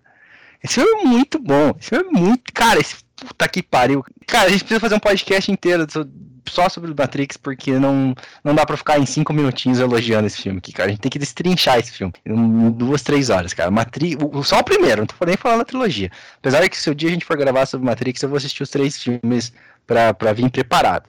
Cara, esse filme é muito bom. É tudo que o Ana falou. Tem filosofia, tem, tem boas atuações, o roteiro é foda, cara. Todo, to- todos os paralelos religiosos estão ali esfregados na tua cara. Puta que pariu, cara. Ficção, cara, a ficção científica é muito boa. Os conceitos que ele traz de, de humanidade, de existência. Nossa, cara, esse filme vai muito longe, muito longe. Esse filme é, é um espetáculo, um espetáculo. Mudou a história do cinema. Infelizmente, as irmãs Wachowski nunca mais fizeram bosta nenhuma de decente. Mas não tá- tem como depois dessa, né, É, cara? Depois Gastaram tudo, né? Gastaram tudo no, no, no Sim. Porra, cara. Cara, é. E eles fazem isso sem fazer uma mistureba, né, cara? Não! Tem gente que tenta fazer isso. Sem... Não é uma mistureba. É aquela receita perfeitinha. Cada Perfeitinho. pedacinho de cada coisa ali. É, é bem isso que você falou, porque às vezes a pessoa tenta fazer um filme que tem uma história normal e junto com a história normal anda uma metáfora. E às vezes a Uhum. metáfora fica meio perdida e às vezes a pessoa foca só na metáfora e a história fica meio bosta, né? É, exatamente. Exatamente. E aqui é bem isso que Cara. você falou, cara. É tudo. Nossa, cara. Ponto. Eu pensava que não estaria na sua lista Matrix. Não, pô, tá em terceiro, cara. Os Tá... caras não gostam de... Os caras não gostam tanto de Matrix quanto eu. Não, cara, é tão foda que tá em terceiro. Tem só dois filmes Cara. acima de Matrix na minha lista. Cara, Matrix é, é- Puta que pariu. Se tem um filme dos, dos dez filmes que estão na minha lista que, que eu diria pra alguém assistir, é Matrix, cara. Matrix. Puta, cara, é muito perfeito, cara. Eu sou muito apaixonado por Matrix. Muito, muito, muito. Eu acho que é um filme que dá pra passar no- na faculdade de filosofia, na faculdade de psicologia, faculdade de engenharia elétrica, para os caras aprender sobre os robôs lá. Nada a ver, né? Não, mas, cara, não é. Com certeza, cara. Fio maço. Porra, cara. O que é real? Se define real. Que é real. Pô, diálogo. Porra, cara, é tudo muito foda. Cara, esse filme não. Porra, se eu, se eu continuar aqui, eu vou. Eu vou continuar por 10 minutos falando isso, cara. Matrix é muito foda. Cara, mas, mas eu não sei como vocês não gostam dos outros dois. Porque eles se complementam, cara. Por que você fale com isso, cara? Não vou deixar essa discussão pro dia que a gente for gravar sobre Matrix. Ah, que- não, cara. Ano que vai sair, vai, ano que vem vai ser o Matrix 4, a gente, uma, duas semanas antes do Matrix sair, a gente grava um podcast. Eu, me, eu, eu com certeza vou, vou reassistir os três pra vir aqui e, e desmontar na sua frente essa sua ideia de, de complementação. Sendo que o primeiro filme, ele conta perfeita, cara, a história, cara. Toda a jornada do herói do, do Neo, cara, tá ali, cara. ok, mas é que, cara, ele ainda tava. Ah, ele tava vivendo numa simulação ainda, cara. Tipo, Não isso tava, história. Cara, o filme acaba Claro que mostrando que ele, que ele vai salvar todo mundo da simulação. Você não precisa contar mais nada, acabou. É a história do escolhido se tornando escolhido. Pronto, acabou. Os caras passaram. Cara, é a história sobre. Tá, eu entendi. Eu entendi que você queria que acabasse ali. Não, Não, não, acabou. não. terceiro colocado, então vamos para a próxima da lista, Renan. Eu não tô dizendo que eu queria. A, histó a história que o Matrix precisa contar no primeiro acaba ali. Não é que não existe mais história pra contar. Existe, só não existe necessidade. E aí o problema. não, mas é verdade. O problema é que elas vieram contar e aí ficou uma merda. Se tivesse ficado bom, eu não ligaria. O problema ficou ruim. Isso que eu fico triste. Pô, se fosse, se eles quisessem continuar contando a história e fosse do mesmo nível do primeiro, eu estaria feliz pra caralho, pô. Mas vamos lá, Fernando, seu terceiro, sua medalha de bronze. A minha medalha de bronze vai para outro filme que é também uma série de filmes. Também é o terceiro. Olha Hum? só. Esse aqui, no caso, é um queridinho de premiação, né? Esse que foi, né? Foi um queridinho de premiação. Que abocanhou nada menos do que 11 Oscars Hum. em 2003. E é claro que estamos falando de O Senhor dos Anéis, O Retorno do Rei, que é absolutamente fantástico, Uhum. incrível, maravilhoso. Eu acho que é, assim, você vê esse filme hoje, você ainda se impressiona co- com como o filme foi feito. Assim, com a qualidade da não só dos efeitos especiais, mas de maquiagem, a qualidade das cenas de batalha. As atuações são excelentes. Eu tava muito em dúvida se eu colocava aqui O Retorno do Rei ou As Duas Torres. Das Duas Torres também. Pô, é que a Batalha das Duas Torres é animal, né, cara? Várias, tem várias que são boas, né? Os entes entrando em Isengard, Uhum. Você tem o Abismo de Helm e tudo mais, mas eu gosto muito do terceiro filme também. Eu acho que o terceiro tem uma profundidade dramática maior. Tem- ele é mais divertido, até, de certa maneira. Eu gosto que eles continuam competindo sobre as quem mata mais ali, o Gimli, o, o Gimli, o Legolas e o, e o Aragorn. Eu gosto da história, do- dos desfechos dos personagens. Eu acho muito bonito. Enfim, Anfã. Cara, é um filme perfeito, é uma conclusão perfeita. Eu fiquei Uhum. muito triste como os filmes do Hobbit foram feitos, porque foram feitos totalmente para fazer dinheiro só. assim, Eu acho que aquele- o cuidado que se teve com os, o Senhor dos Anéis não, não existiu com o Hobbit. Uhum. Sabe? Eles apressaram os filmes e fizeram de qualquer jeito. E o resultado foi uma merda. Então, O Senhor dos Anéis e o Retorno do Rei talvez seja o, o maior filme de fantasia de todos os tempos. Ah, acho que é, né? Qual que outro filme competiria com As duas torres. os outros Senhor dos Anéis, né? é, você tem razão. Mas é, pô, Hum. o Senhor dos Anéis é foda mesmo, cara. Não, não tem como, cara. O Senhor dos Anéis e o Retorno do Rei é o meu terceiro colocado aqui na, na minha lista. É meu minha medalha de bronze dessa lista aí. É foda. Renan, Cara, eu ia pular a a minha vez agora porque ia entrar a Tropa de Elite, tá ligado? Então, acho que você já falou da Tropa de Elite ali, dois, filmaço, filmaço. E então passa a minha bola pro Eduardo aí. Então, ok, Papa Delete 2. Começamos então as medalhas de prata. O meu segundo lugar, ele é mais um filme que vai representar um grupo de filmes do que necessariamente ele sozinho, cara. Porque eu tive muita dificuldade de qual desses filmes eu, eu ia escolher pra ficar no meu top 10. E eu resolvi escolher aquele que, segundo artigos científicos, vejam só, Óbvio que são estudos antigos e não tem como se serem definitivos, porque é algo muito difícil de se provar. Mas existem estudos que dizem que este é o filme de comédia mais engraçado de todos os tempos. Caralho. Estou falando de Apertem os cintos, o piloto sumiu. Airplane. E é o grupo de filmes que eu estou falando são os filmes dirigidos e produzidos pelo trio, é, pelos dois irmãos Zucker e pelo Jim Abrams. Eu sou apaixonado, cara, pra mim a melhor comédia da história é- são feitas por esses caras. Pô, eu sou completamente apaixonado por Seinfeld, por Rick and Morty, pelo Monty Python, mas nada, nada me faz rir tanto quanto os filmes desses caras. E eu fiquei muito na dúvida entre trazer o Airplane e o Top Gun 2, mas eu escolhi o Airplane porque acho que é o filme dos dois que eu mais assisti. E é incrível como esses caras conseguem fazer comédia, cara. Porque a ideia dos caras é, é, é simplesmente colocar o maior número de piadas possível dentro do tempo que eles têm pra fazer o filme. Ah, tem uma hora e meia do filme, cara, vamos fazer colocar o máximo de piadas possíveis em todas as cenas. Não importa se a piada é boa ou se é ruim, não importa o que, está acontecendo na cena. Dá para ver claramente que a história ela é uma é, ela tá lá para servir as piadas, entendeu? Os caras acho que pensam uhum. na piada, daí eles colocam a história. Na verdade, as histórias de, to, de quase todos os filmes são uma paródia de algum filme, ou às vezes até mais de um filme, né? O Airplane é baseado num filme dos anos 50, se não me engano, que era um filme de catástrofe de avião.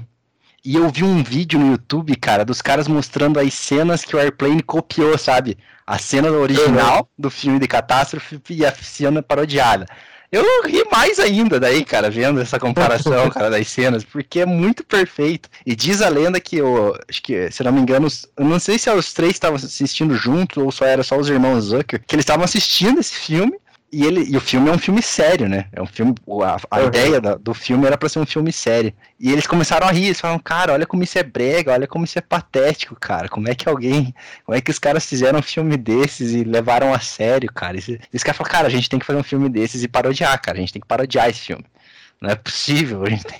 o mundo precisa ver esse filme.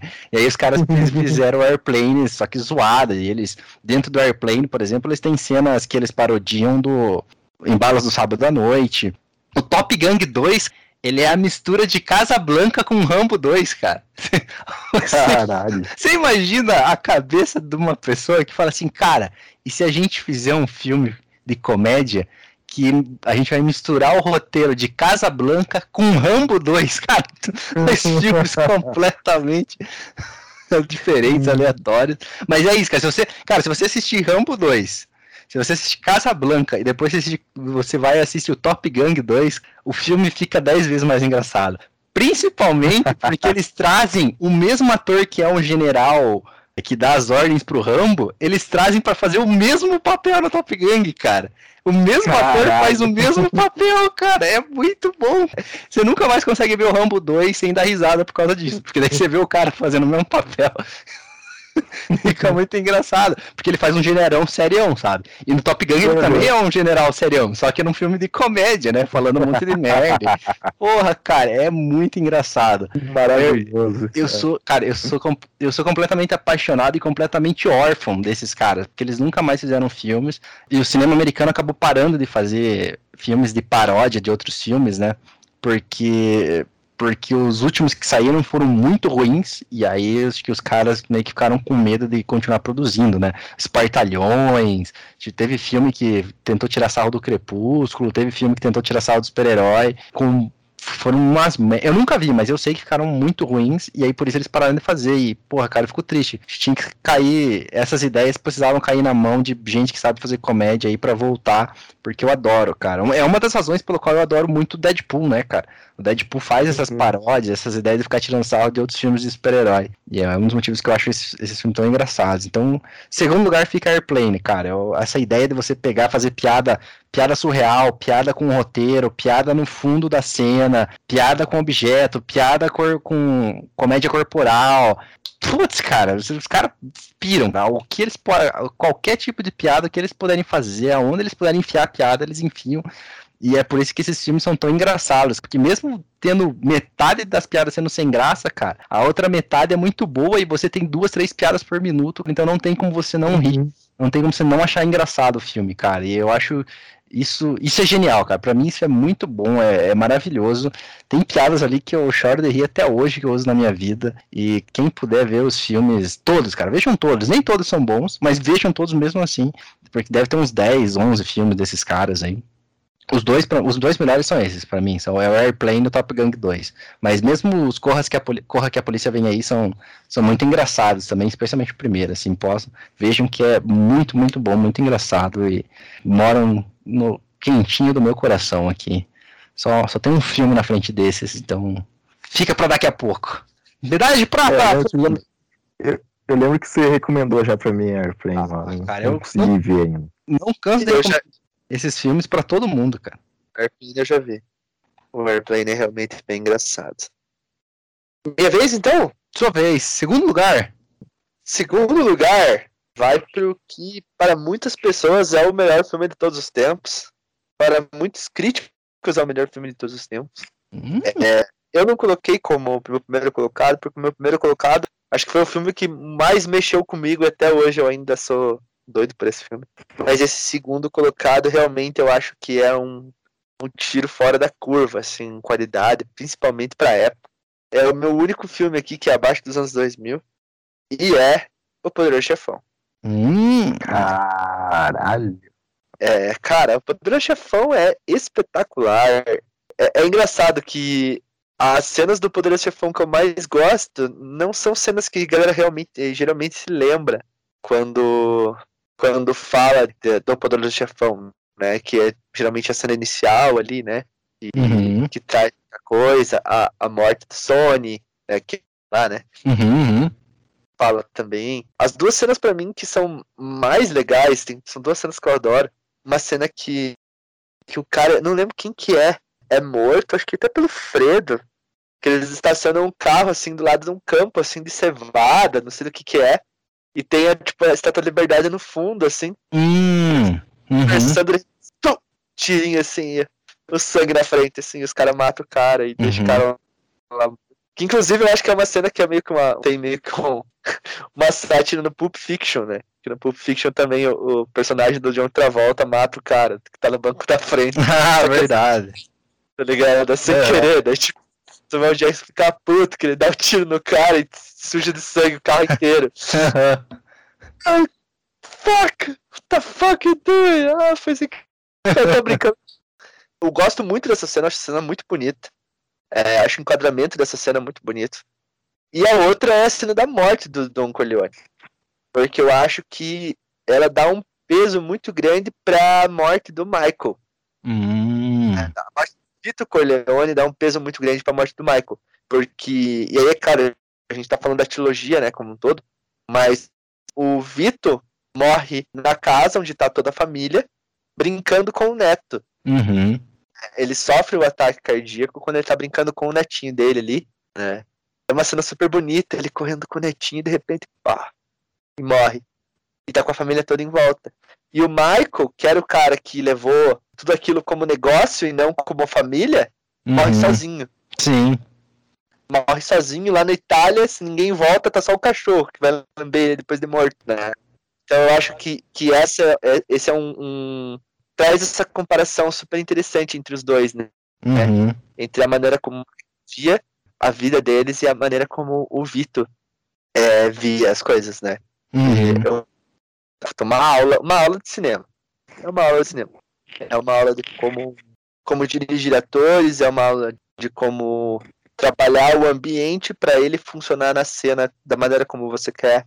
E, cara, putz, é uma aula de amarração, né? De amarração de, de suspense, de. Pô, pra época os tiroteios eram ótimos, né? Claro que hoje você vê, por exemplo, a, a cena do, do, do Michael lá, do, do, do Michael, do Sony lá indo bater na, no, no cunhado lá. Puta, Uhum. briga é uma bosta, tá ligado? Você vê que o cara nem encosta no outro, assim, na hora que vai dar o soco, tá ligado? Sim. Tipo, é uma bosta a briga. Mas, mas beleza, pra época era excelente, tá ligado? Pra época eles estavam fazendo algo muito bom. Cara, eu tenho uma devoção muito grande pra esse filme. É um filmaço, inclusive faz muito tempo que eu não vejo. Preciso rever. Eu tenho, eu tenho a trilogia aqui em DVD. Olha só. É, o Poder Chefão tá nas minha, minhas menções honrosas, porque, esse cara, sem razão. É um puta filme, cara. Quem já escutou uns podcasts anteriores sabe que eu penso Poderoso Chefão. ah, é. Essa opinião polêmica. O que, que você pensa? É, né? que talvez eu assisti na época errada, mas eu penso que é superestimado. Eu sei que não é, mas na minha cabeça é, então eu teria que me assistir. Oi? Você já viu, você viu os três? Você viu só o primeiro? Cara, eu acho que o primeiro tentei ver o segundo, não consegui. O segundo é O segundo é muito bom também, cara. muito bom também. Na verdade, eu diria que os três são tipo, tão mesmo nível, porque a Sofia Coppola, Dá uma estragada. cara, ela puxa o filme, o terceiro filme pra um jeito inacreditável, Uhum. assim, cara. Toda cena que ela tá é uma cena ruim. Uhum. E aí o final do filme é horripilante a atuação delas. É uma coisa assim. E o pior, e o pior é que do lado dela tá o Alpatino entregando tudo, cara. Tudo. É, é até over. A cena é até over do Alpatino. Fica um contraste gigantesco. É, é engraçado. Tipo, a cena do Alpatino parece exagerada, exatamente porque, tipo, cara, é horrível a atuação dela. Entendeu? Então o Alpatino quer puxar a cena pra ele. É exatamente para você não, não olhar para ela, né? Você uhum. não vê que ela tá ruim ali. e aí você fica tipo, cara, é um grito assim. E é, fica até meio exagerado. Mas, cara, tipo, se você fizesse um, uma alteração ali, era para ser a, a que foi pro Stranger Things lá, esqueci o nome dela. Ah, não vou saber também. Ai, cara, como é que é o nome dela? Ah, esqueci agora. Mas era pra ser, era pra ser ela que era a personagem, mas daí no fim o, o Francis resolveu pôr a filha pra atuar. E... Ela é uma, uma, uma baita diretora, cara. Como diretora, ela fez filmaços, assim. Mas como atriz, realmente ela não, não deu certo. Fica aí. Inclusive, Encontros e Desencontros, é, se vocês quiserem assistir, é um filme do Bill Murray com a Scarlett Johansson. Ah, eu ouvi falar. Lost in Translation, não é? é? Lost in Translation. Os caras do cinema assim falam muito bem esse filme também, cara. É excelente, é excelente. Uhum. Japão. Se você tem um filme com o Bill Murray e a Scarlett Johansson e se passa no Japão. É, é um romance muito bom. Muito bom falar. mesmo. Esse tá na lista pra eu ver também, quero ver. É, esse é dirigido pela, pela Sofia Coppola. Mas aí, Poderoso Chefão. Cara, o segundo é muito bom também. O segundo, o Robert De Niro faz o, o Vitor Corleone. Uhum. Tá fantástico. Fantástico. Mas é isso aí. No segundo, que tem a famosa cena que ele beija o irmão e. I know it was you, Fredo. Aham. Uhum. Exatamente. É, vou ter que rever. Eu li o livro. Eu também, eu também. Gosto muito dos livros. Eu li outros livros do. do... Como é que é o nome do. Mário Puzo. Mário Puzo. e, cara, ele é muito bom, cara. Vai, Renan. Meu segundo lugar vai pra um filme que, cara, que eu amo, eu amo. É foda pra caralho. Que é do diretor preferido do Fernando. Hum. Acho que é o melhor roteiro que o cara já escreveu na vida dele. Na verdade, não sei se foi ele que escreveu, bots que foi o irmão, não sei. Que é Memento. Amnésia. Rapaz. Cara, não é o melhor roteiro dos Nolan. Com certeza. Cara, é maravilhoso, velho.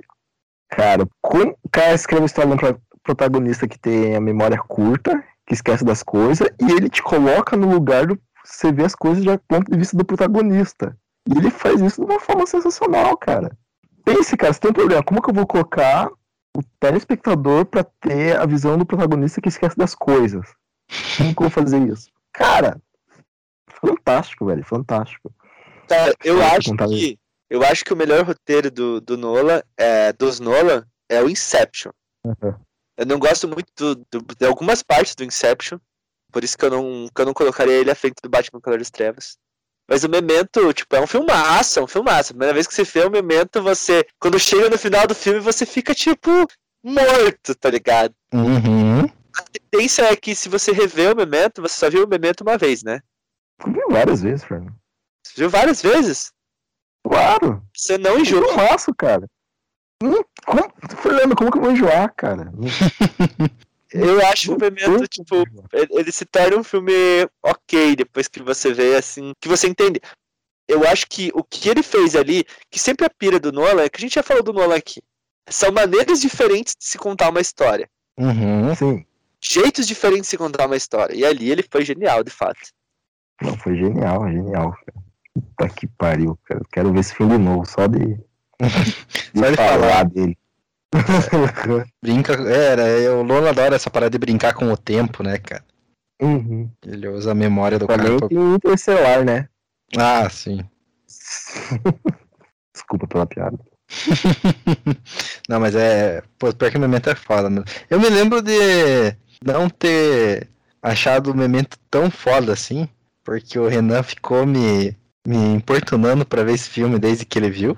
Uhum. Só que daí o Renan sempre. É, eu lembro, daí o Renan ficava tipo, cara, é o melhor filme de todos os tempos da história da humanidade, veja. veja.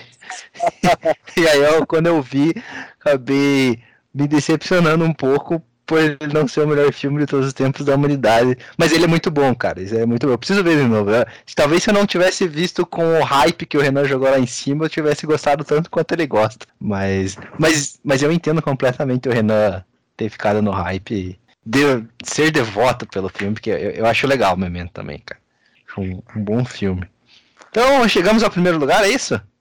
Chegamos ao primeiro lugar. O que hoje é o filme favorito de cada um. Ah, vocês dois, agora na verdade. Que a gente vai, agora que a gente vai conhecer as pessoas, né? Cara? É. Não, mas vocês dois já entregaram nesse, em outros podcasts qual é o primeiro lugar de vocês. Não. Hum. Já, já, porque eu sou editor, né? Então eu, eu, me lembro de, de vocês falando já quando a gente comentou de ambos os filmes de, do primeiro lugar de vocês e eu, eu já saí do, do, primeiro lugar. Os ouvintes talvez não saibam, mas se não, não sabe. Talvez não saiba. Posso ter mudado de opinião? Pode ter mudado, é verdade. Tem sempre essa, essa, essa chance. O Fernando não, porque faz umas duas, três semanas que a gente falou sobre esse filme e duvido que o Fernando tenha mudado tão rápido. Mas o meu é um filme underground, né? Na verdade é um filme meio cult, não, aqui no Brasil não é muito conhecido, mas é um filme que vocês sabem qual que é. É um filme que praticamente inspirou a forma como The Office e Modern Family são feitas, né? essa forma de um documentário meio fictício, uhum. que é This is Spinal Tap. Ah, um filme de 1980. Cara, acho que no Brasil. Não sei nem se dublaram esse filme, cara. Filme, acho que no Brasil que ninguém conhece, cara. Você procura nas plataformas de streaming, você não acha. Mas, cara, eu adoro esse filme porque ele é um documentário de uma banda chamada Spinal Tap é o, o diretor, o Robert, o, que é o Rob Reiner, né? E esse, esse diretor é muito bom, cara. Esse é o cara, esse cara produziu The Princess Bride, tá ligado? Que é um, é um filme bem, bem, bem famoso nos Estados Unidos. Ele produziu o, o Stand By Me, que é baseado no livro do Stephen King, tá ligado? Uhum. Ele, esse cara é muito bom, muito bom diretor, cara. Quer ver que outro filme? Ele fez mais alguns outros bons filmes ali nos anos 80 e 90, cara. Mas ele é bom mesmo, assim. Deixa eu ver qual mais. Cara, ele fez uma das melhores, uma das comédias românticas favoritas minhas, cara, que é When Harry Met Sally. Já falei sobre ele também. E ele também fez o A Feel Good Man, né? Que é o acho que é o Questão de Honra, que é o famoso, que é o filme que tem o famoso You Can Handle the Truth. Né, de Honra? Acho que não, Questão de Honra, Pia. Questão de honra. Certeza. O, ah. o Wikipedia tá me dizendo que é questão de Mas honra. É o português de Portugal? Não. Em Portugal é uma questão de honra. E no Brasil é só questão de honra. Olha só. Mas é. É, pra você ver como esse cara é bom. Então ele fez o Spinal Tap, que é, é um filme de 1984. O que eu acho mais massa nesse filme, cara, é que assim, ele, ele é feito como se fosse um documentário, né? O filme inteiro e ele fica brincando de pisar no surreal todas em vários momentos, porque é um filme de comédia, né? E ele pisa no surreal, mas ele não, não vai fundo no surreal. Não é, não é nem surreal. Na, no, na zoeira. Não sei nem qual palavra usar aqui. Mas é, acho que eu vou usar zoeira, que talvez seja melhor. Se eu falar surreal, vai parecer que é algo muito maluco. Mas ele, ele pisa na zoeira em todos os momentos, cara. E foi um filme feito com atores desconhecidos na época, né? para te causar a, a sensação de tipo, cara, isso é um documentário ou os caras estão de sacanagem, sabe? Uhum. Toda hora que entra algo de comédia, você fica muito na dúvida. Hoje em dia não, porque é um filme de 30 anos atrás e você sabe que não era. Mas quando foi lançado, é, eu, eu já vi várias pessoas relatando assim que você assiste o filme e você fica muito tipo, cara, isso é um documentário mesmo? Não pode ser, será que. Os caras estão de sacanagem, não pode ser verdade. Será que é, cara? Porque daí as coisas são zoadas, mas elas estão no limite ali de você falar. Porra, cara, mas é possível que seja verdade mesmo, cara. E tem muitas bandas de, de rock, de metal, assim, muitos é, caras que. Caras grandes, assim. Integrante do Aerosmith, integrante do Anthrax, já declararam. O próprio Ozzy assistiu e, e falaram assim, cara, esse filme é é quase um documentário mesmo, cara. Porque assim, eu sei que as paradas que acontecem lá são meio doidas, são meio engraçadas, mas aquilo ali é, é normal no nosso dia a dia, assim, cara. Tem muitas.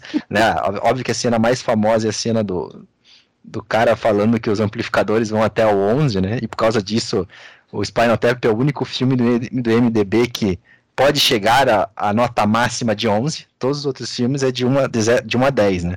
O Spinal Tap no IMDB, se você entra lá, você vê que ele tá com nota x.11 por causa dessa piadinha. Cara, tem uma piada no começo do filme que ela é maravilhosa, eu choro de rir. E é muito engraçado que se você olhar na cara do ator que tá fazendo o guitarrista, você vê que ele quase dá risada também, cara. De, de tão engraçada que é a cena. Que é os caras comentando a história dos bateristas da banda, cara. E eles vão contando assim, é, o, o diretor está entrevistando eles e pergunta assim, é, não, vocês têm. Vocês têm uma espécie de maldição na banda de vocês, né? Que todos os bateristas que que tocam para vocês acabam morrendo. Eles começam a contar: é, não, esse baterista nosso morreu. Realmente estava numa banheira e acabou caindo um rádio na banheira e ele morreu eletrocutado. É. Aí ah, o segundo baterista aqui, o Johnny, não sei das quantas. É, esse esse morreu engasgado com vômito. Daí o cara do lado dele fala assim: É, morreu engasgado com vômito de outra pessoa. Aí você vê, cara, que o guitarrista tá muito com cara de riso, cara. Porque o cara com certeza improvisou essa fala e eles embarcam, tá ligado? Tipo, é, não, uhum. realmente. Ele tava dormindo, outra pessoa vomitou e ele se engasgou com o vômito da outra pessoa. É, uma história muito triste. É muito idiota, cara. Eu adoro, cara, eu adoro esse filme, cara. Esse filme eu não, não essa, No final, quando tá nos créditos lá, o baterista simplesmente explode, né? É verdade, é verdade. É isso mesmo. Ai, cara, tem muita coisa idiota acontecendo nesse filme, cara. Eu, puta, é muito bom. Eu assisti já umas 15 vezes esse filme, cara. Eu sempre adoro. Ai, é, é muito engraçado, cara. Briga de tem briga do, dos caras com a namorada de um deles, do, dos caras ter ciúmes, tem os caras brigando por causa de capa de disco, tem os caras encontrando o artista que tá fazendo mais sucesso do que eles, eles ficam de cara, problema de turnê, problema é, do, do set no palco, que, que as coisas são eletrônicas e começa a dar pau e não funciona direito. É, cara, é tudo. Esse filme é muito bom. É, é um filme que eu não indico para qualquer um, porque eu acho que quem não gosta de rock não vai se pegar as piadas. Assim, é uma piada muito que brinca com, com a cena de rock. Então, se as pessoas que não gostam muito de bandas de rock, que não conhecem a história, principalmente dos anos 70 e 80, né? Porque a ideia é tirar sal da, das bandas dessa época. Não vai, não vai achar o filme muito engraçado, não vai entender a pegada do filme, daí nem adianta assistir. Mas para quem gosta, cara, esse filme é muito bom, cara, é muito engraçado. O fato de ser em formato do documentário, acho que ele deixa, deixa perfeito, assim, é, é o, é o filme, o meu filme favorito da vida, cara. Spinal Tap é, é maravilhoso e o meu filme favorito. Fernando, Fale aí sobre o seu filme favorito. O meu filme favorito é de um diretor de veras polêmico que passa por altos e baixos em sua carreira. Uhum. E às vezes médios, porque aí a galera não sabe se gostou ou não gostou do filme exatamente porque é dele. Né? Que é o caso do último filme dele também aí, que então a galera não gostou, uma galera falando Sério? que. A galera falando que é o melhor filme dos últimos tempos. Porra, cara, eu vi esse trailer e eu fiquei muito curioso para ver, cara. E aí o diretor do Bacurau falou que é um filmaço. Deu uma hum. amiga minha retweetou, falou que ia assistir, depois ela colocou que gostou pra caramba. Porra, eu vi o trailer, cara. O trailer me deixou muito curioso para ver esse filme, cara. É, pois é, tem meio que essa né, é a maldição do da obra-prima, né? Porque uhum. você filmasse, daí você vai ser sempre ser, vai ser sempre visto em comparação com aquela obra. Eu não sei se vai ser o primeiro colocado do Renan, mas é o meu primeiro colocado. É o sexto sentido. E é foda como até hoje você revê esse filme você nota detalhezinhos dele, né? Uhum. E, e você vê coisas é, interessantes que você não tinha percebido. Como o fato do Cole né, correr dele na primeira cena do filme. E você não sabe se a criança está correndo porque a criança é problemática ou se. Na verdade, você imagina que a criança está correndo porque é, a criança tem problema psicológico ali, né? Uhum né, tá correndo bem louca pra ir pra escola, daí entra numa igreja. E você pensa, cara, essa criança é louquinha mesmo, né? Criança é louquinha. e aí, E aí depois você descobre que é porque ela tava vendo um fantasma do outro lado da rua, né? Quem que não ia correr, né, meu filho? Acho que uma criança não ia correr, é claro que eu tô até adulto ia correr. Eu acho que o, o Haley Joe Osment é fantástico. Ele é fantástico nesse filme. E não tô falando só da cena da revelação da história, mas principalmente na cena dele com a mãe no final do filme. A Toni Collette, eu já falei em outro podcast, e aí acaba a gente ficando repetitivo, mas eu acho que a Toni Collette é uma das atrizes mais subvalorizadas aí de Hollywood. Eu acho que ela é muito boa pro pouco destaque que ela tem. Uhum. É, acho que ela tem um Globo de Ouro só pelo United States of Tara. E aí, tipo, indicação ao Emmy, indicação ao Oscar. Mas é muito pouco pro talento que ela tem. Acho que ela merecia muito mais. Um fato interessante é que esse filme tem o Donnie Wahlberg, que é irmão do Mark Wahlberg. Nossa! Eles são bem parecidos, na verdade. O Donnie Wahlberg faz o Band of Brothers. Ele é um dos personagens principais da Band of Brothers. E ele é um bom ator. E na época ele Ele tinha uma... aparece aonde? Então, na época ele tinha uma banda. Ele era uma. Ele era um. Como é que a gente chama quando tem banda de, de, de vários caras? Boy band. Ah, tá. Banda tem vários caras. Pô, toda banda tem vários caras. Principalmente. Principalmente o Slipknot, cara. O Slipknot é uma banda que tem vários caras mesmo, cara. Pô. Ele era de uma boy band que é até famosa, assim. Deixa eu até achar o nome da boy band que ele era. Mas Mas ele faz que papel no seu sentido? calma, calma, cara. Tô construindo aqui a narrativa, cara. É a mala e o cara tem as respostas na hora. New Kids on the Block. Mas é, o Mark Wahlberg também foi um, foi um cantor, né? Quando ele era mais novo. É, pois é. Ele Não era o sei, Mark mas ele Mark. é. Procura aí Mark Mark, cara. Ele era tipo um, um cantor adolescente, qualquer coisa do tipo. O Jorge Benjor dos caras. O Mark Mark. Então, ele era do New Kids on the Block. E ele, é, quis fazer o papel. O Shyamalan falou assim, pô, cara, dá pra você fazer o papel, mas você vai ter que emagrecer. Aí ele falou, ah, beleza, eu emagreço. E quanto você precisa que eu emagreça? Daí, sei lá, uma, o Shyamalan falou, sei lá, 5 quilos. E aí, ele apareceu 20 quilos mais magro pra fazer o personagem. Nossa! Shyamalan não achou que ia acontecer. Ele faz o menino que morre no começo do filme. O cara que se mata. Que atira no, no, no Bruce Willis. Hum. É o Donnie Wahlberg. Então, se você olhar uma foto do Donnie Wahlberg, Cara, peraí, normal, peraí, peraí, peraí, peraí. O Shalamar falou pra ele emagrecer pra fazer essa cena. Que filho da puta, né, cara? não, mas ele queria, ele queria um, um personagem com aquelas características. E aí o Donnie Wahlberg. Aí o, o, o chamado falou, pô, emagrece aí um pouquinho. Porque eu quero um personagem mais ou menos isso. Só que o, o Shyamalan achou que o Donnie Wahlberg ia aparecer um pouco magro. Porque o Donnie Wahlberg era tipo um cara de boy band. Era um cara que, porra, tinha que estar bombado pra fazer sucesso, entendeu? Ele não achou que o, que o Donnie Wahlberg ia emagrecer pra caralho. Tipo, ele pagou pra ver. E aí o Donnie Wahlberg apareceu magro pra caralho, assim. Foi muito foda. Ele fala isso como um elogio ao Donnie Wahlberg. Ele não achou que ele fosse se entregar tanto pro personagem como ele, como ele se entregou. E, cara, você pode falar, beleza, são uma, é uma cena de dois, três minutos. Mas é a cena, né, cara? Sim. Não, com certeza. Concordo. É a cena. Tipo, o cara até hoje talvez foi o, o maior momento, eh, foi o ápice da carreira dele como ator, foi aquela cena. Que não é necessariamente algo ruim, porque foi uma cena muito foda. né? E como eu falei, ele faz o Band of Brothers, ele é muito bom no Band of Brothers. né? Ele não tem nenhuma cena que exija dele uma profundidade dramática como essa, mas em nenhum momento ele é ruim, muito pelo contrário, ele vai assumindo um papel cada vez mais de, de destaque no Band of Brothers à medida que a série vai evoluindo. Então ele é um bom ator. Eu não, não vim aqui falar porque o cara era de uma boy band, porque ele é irmão do falar, do Mark Wahlberg, pra falar mal dele. Inclusive, né, o Mark Wahlberg também não é um primor da atuação.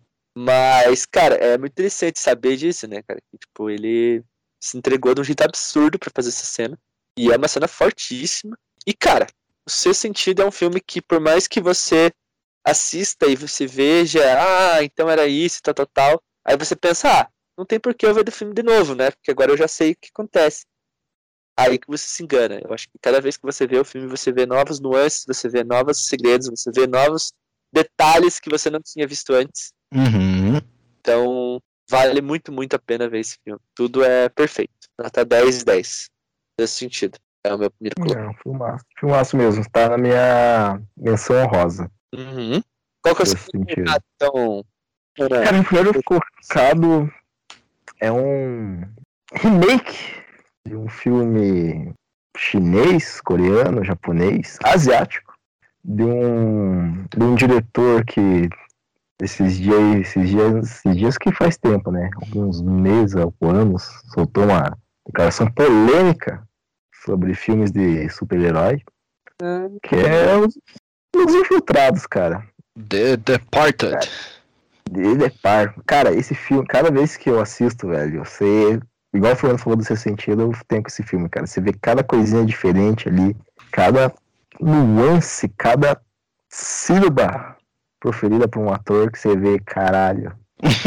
Cara, esse, esse é o melhor filme. de- É, é que eu ia falar que os infiltrados é exatamente isso também, porque a primeira vez que eu vi os infiltrados, isso eu era criança, né? Foi na época que saiu o filme, mas foi em Nossa. 2005. Eu era criança, não, não, eu era adolescente, mas eu não gostei tanto, cara. Aí, tipo, assisti o filme, aí eu vendo o filme, daí não acontecia as paradas, de repente no final do filme todo mundo se matou. Eu falei, tá, que merda é essa?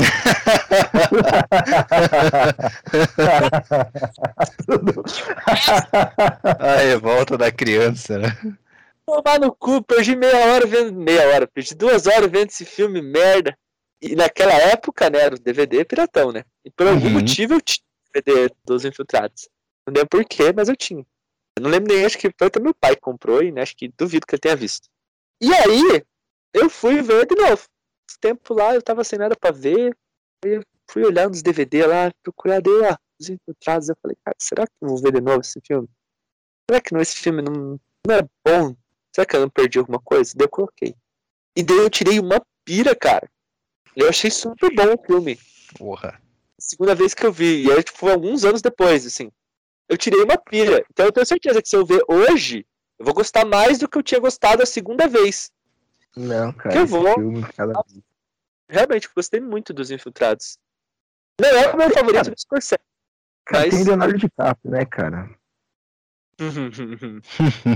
Só, só fato, só isso, pronto. Não Sim. tem mais nada. Ele e o Mark Wahlberg, né? Clark Wahlberg, que a gente falou. Que salva o dia. O Matt Damon, que também já apareceu nessa lista aqui. É.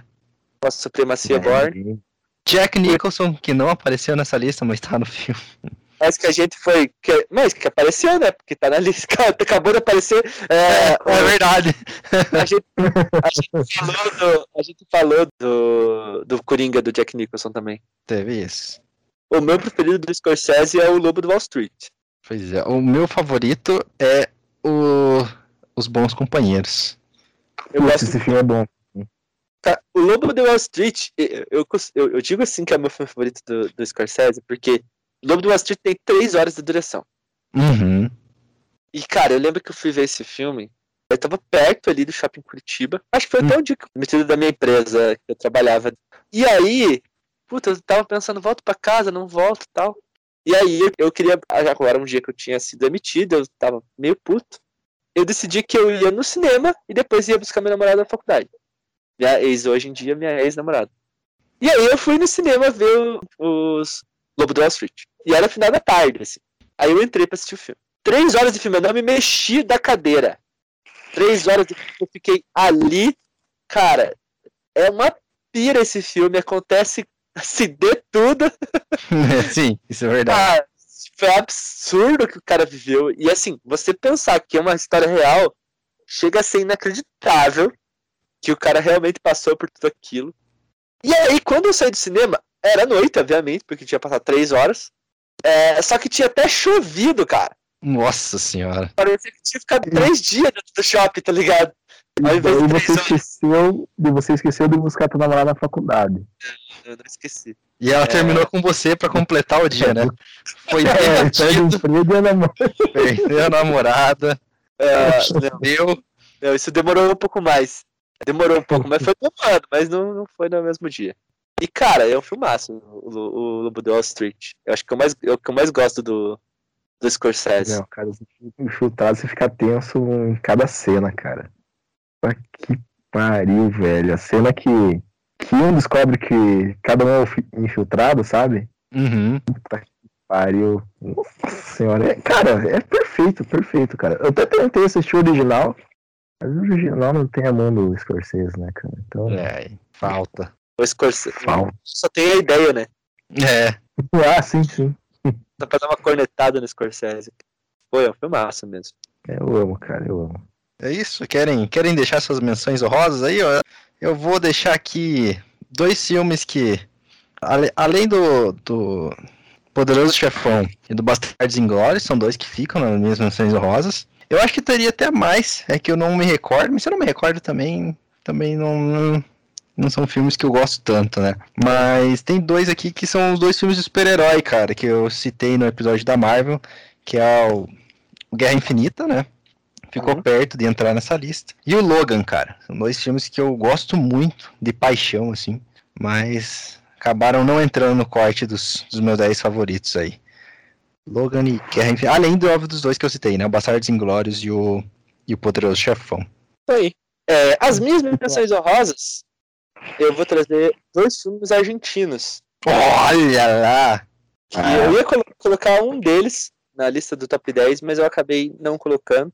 O que ia entrar, mas eu acabei tirando na última maneira, foi o Medianeiras, que é um filme argentino, é um meio com romance, meio com uma comédia romântica, mas você não vai rir tanto no filme, então ele é mais um romance, que ele faz um paralelo entre a arquitetura de Buenos Aires, Uhum. Ah, você falou, você falou já. né? Eu, eu não sei se eu falei em podcast, mas é que assim, Buenos Aires é muito. é uma cidade muito densa de população. Tem muita gente que mora lá. É uma cidade que não é tão grande, mas tem muita gente morando. E aí, tipo, a, a pira do filme é que tem um cara e uma mina. Eles moram num prédio, um do lado do outro.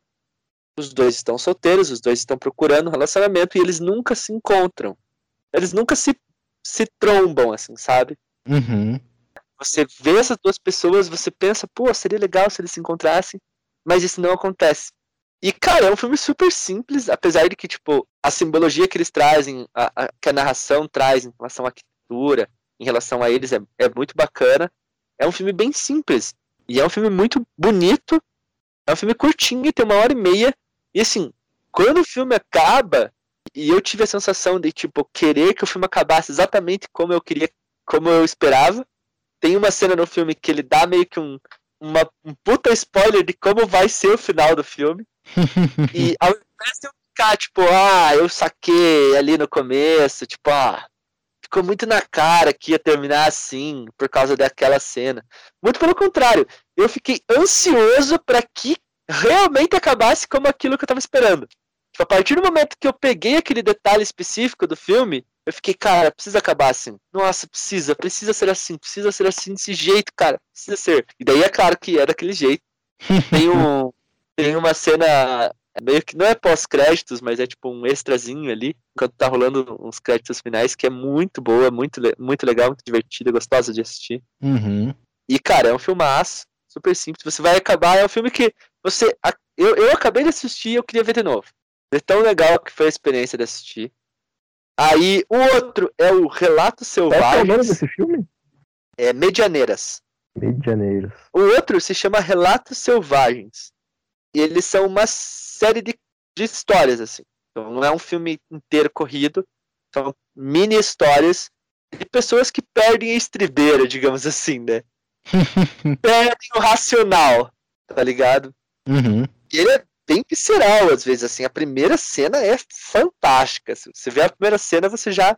Você não precisa ver o resto do filme. Você já tá ganho ali. Já tá ganho. A primeira história contada, você já. Pronto, esse filme é foda. E aí você consegue se surpreender com as outras cenas também.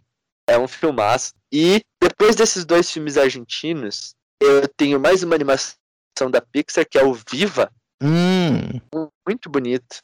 É um filme muito divertido. Eu ainda não vi esse filme pela segunda vez, mas quando eu vi pela primeira vez, foi tipo, cara, uma puta experiência.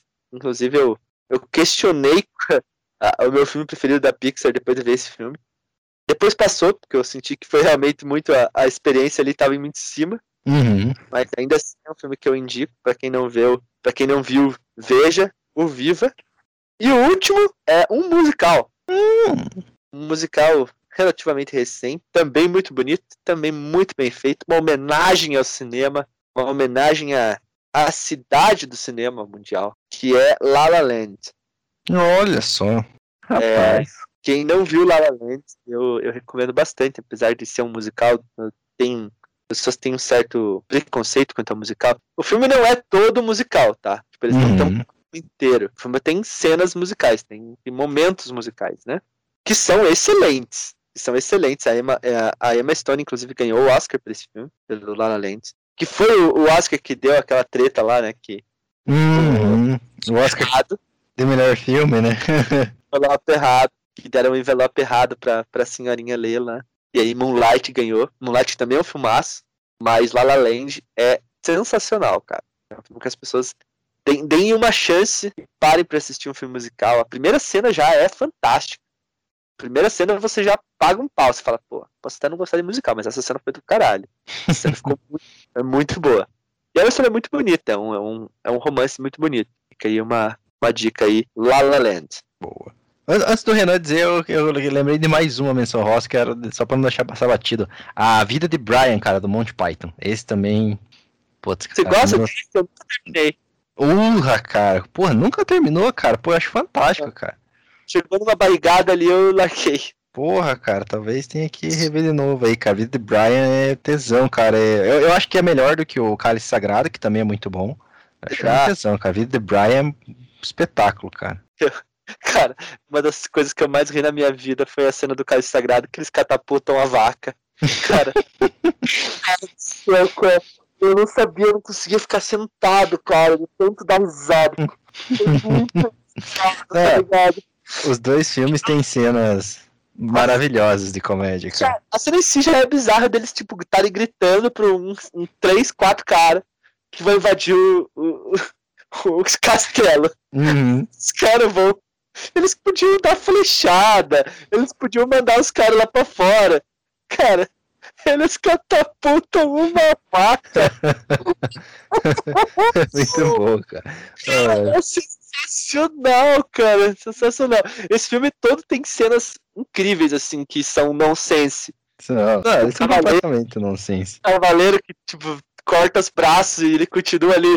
Vou te matar, seu desgraçado! It's just a.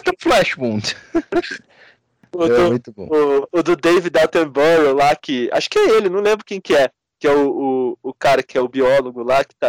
Do documentário. Apresentando um documentário, daí passa o cavaleiro e corta a cabeça. É, é espetacular. Só que é, a vida de Brian eu não lembro de nenhuma cena que eu tenha rido tanto. Porra, cara. Tem muitas cenas boas. A cena do Bicos Dicos no final boa.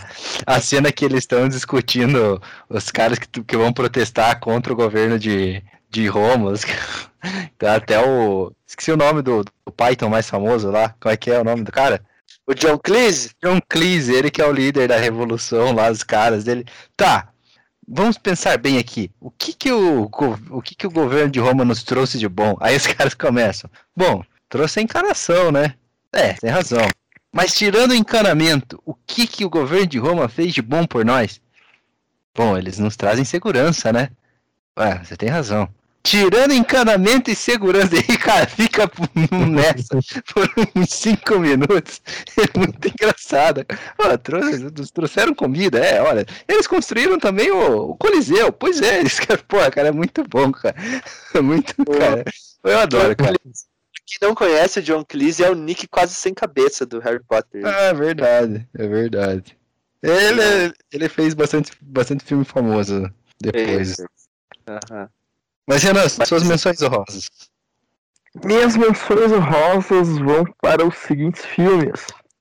Sexto Sentido, como eu já havia dito. Beleza Americana. Hum, Guerra Infinita. O Resgate do Soldado Ryan. E, pasmem os senhores, Donnie Darko. caramba! Olha só.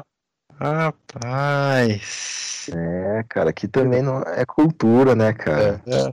Não é só porradaria e tiro, não. Ô, você gosta tanto do Donnie Darko assim, cara? É, eu, Eu Dark acho da hora, velho. é. Eu acho da hora. Trilha sonora foda, roteiro foda. Acho muito bom.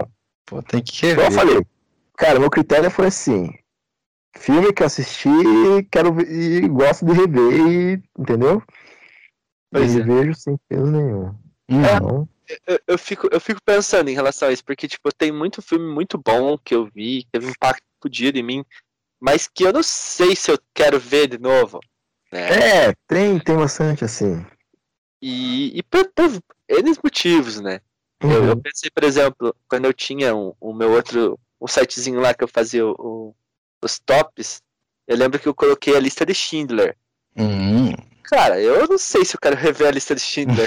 exato. pesadíssimo, é pesadíssimo a lista de Schindler.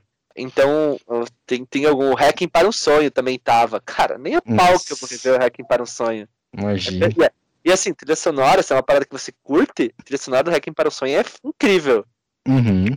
Aí tem, por exemplo, tem filme eh, Cabeça que eu assisti que eu não gostei, cara. É, 2001 eu não gostei, velho. Nunca vi. Vai ter atualizado. Eu nem pretendo ver. Cara, é 15 minutos de macaco batendo pedra, velho. Ah, tomar um- Sem mentira, cara. Sem mentira. É tipo uma. É, é tipo a, a, a rocha lá, o bagulho que é tipo as eras diferentes, as evoluções do homem, né? Uhum. E aí os, é, os macacos batendo pedra, cara. Nossa. Ah, não, E é cara, não, uns 15 minutos de filme, cara. Sem mentira nenhuma. Não, não pretendo Cara, isso.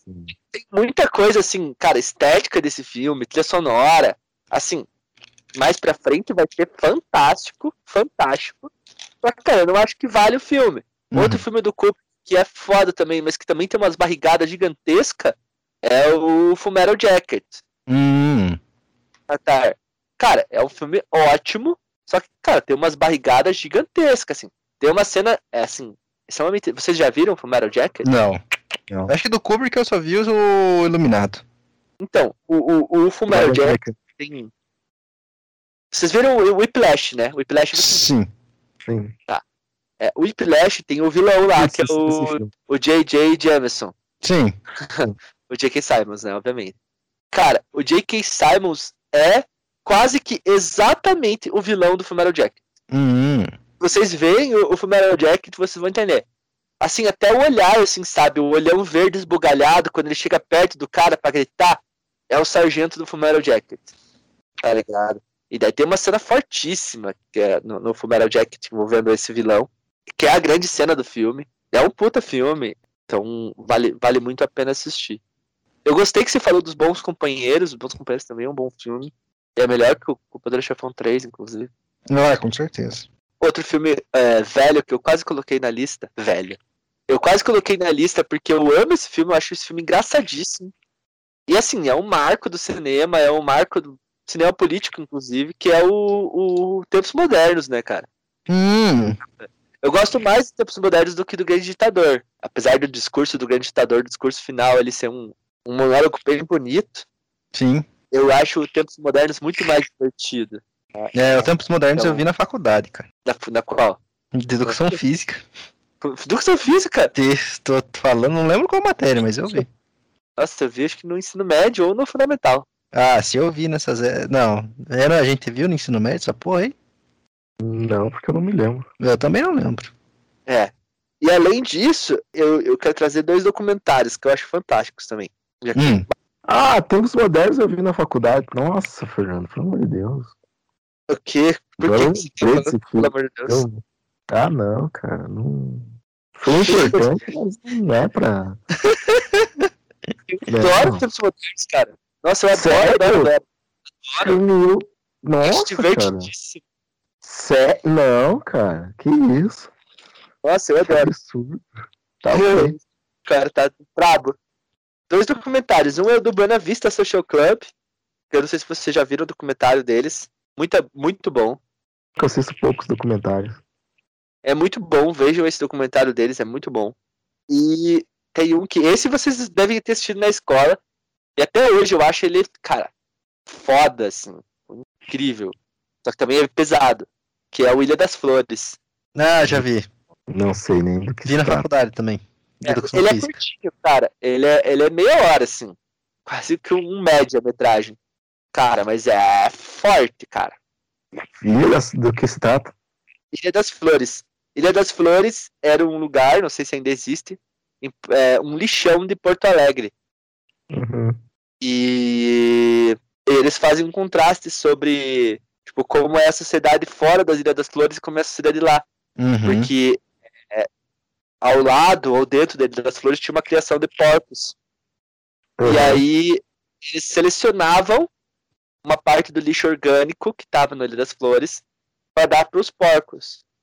E o que sobrava, eles, e eles, o que sobrava eles deixavam as pessoas pobres pegar. Tipo, o que sobrava Meu que Deus. não serviu pro porco, eles deixavam para as pessoas irem lá pegar. É foda mesmo. É bem pesado, cara. E assim, ele começa como uma comédia. Você começa a assistir dando risada. Tipo, o roteiro do, do documentário é, é uma pira por causa disso, assim. Você começa e aí ele te, ele te vai te jogando pra baixo, assim, quando você vê, você tá, tipo, cara, encolhido no chão, são querendo que o mundo acabe. É um filmaço, cara. É um filmaço também. Ah, eu não quero ver coisa pra passar raiva. É, exatamente. Não tá no momento. Eu vi há muitos anos e vi, acho que mais uma vez na escola eu vi esse filme. Mais uma É. vez. Antes. Pra todos esses filhos da puta votarem no Bolsonaro depois. Foda. Antes, antes da gente ir pro horóscopo, eu quero deixar um. Só mais um. Um pitaco nesse assunto. Zodíaco, aquele, né? É... Pior que eu vi Zodíaco, é bom, não, não, óbvio que não chega nem bom, perto de chegar na, na perto da lista, mas é um filme legal. É bom, é bom, é bom. É bom. Eu tenho a sensação de que o novo filme de Duna vai entrar no meu top 10, cara. Ah, ah, Vai com calma. Eu tenho porque eu li o livro e, cara, é difícil de não se empolgar com o trailer, hein, cara. Pois é, eu, eu, eu, assim, eu, o Villeneuve é incrível. Eu acho que até esse filme será muito bom, mas eu acho que o filme vai ser um fracasso. Inclusive, é, o Villeneuve fez o que, a gente, o que a gente chama ali do bingo do rebaixamento ali, tá ligado? Uhum. O Villeneuve deu uma dessa. Que ele, ele falou assim que ele já tem a ideia pra sequência e que a Zendaya vai ser protagonista e que só não vai acontecer se o filme realmente não fizer dinheiro. Ih, rapaz, não, aí já, aí, pô, aí... Que você Porra. essa? Não, É tipo caçar a mão na taça quando você tá entrando na final ali, tá ligado? Uhum. Tinha na mão aqui, ó. Hum, eu falei Villeneuve, meu Aí. filho, cara. Aí ele é, daí deu tiro no pé, aí não dá. Aí você faz uma dessa. Ele deve estar muito confiante. Ele é um puta diretor. Se você olhar Ele a carreira é. dele, porra.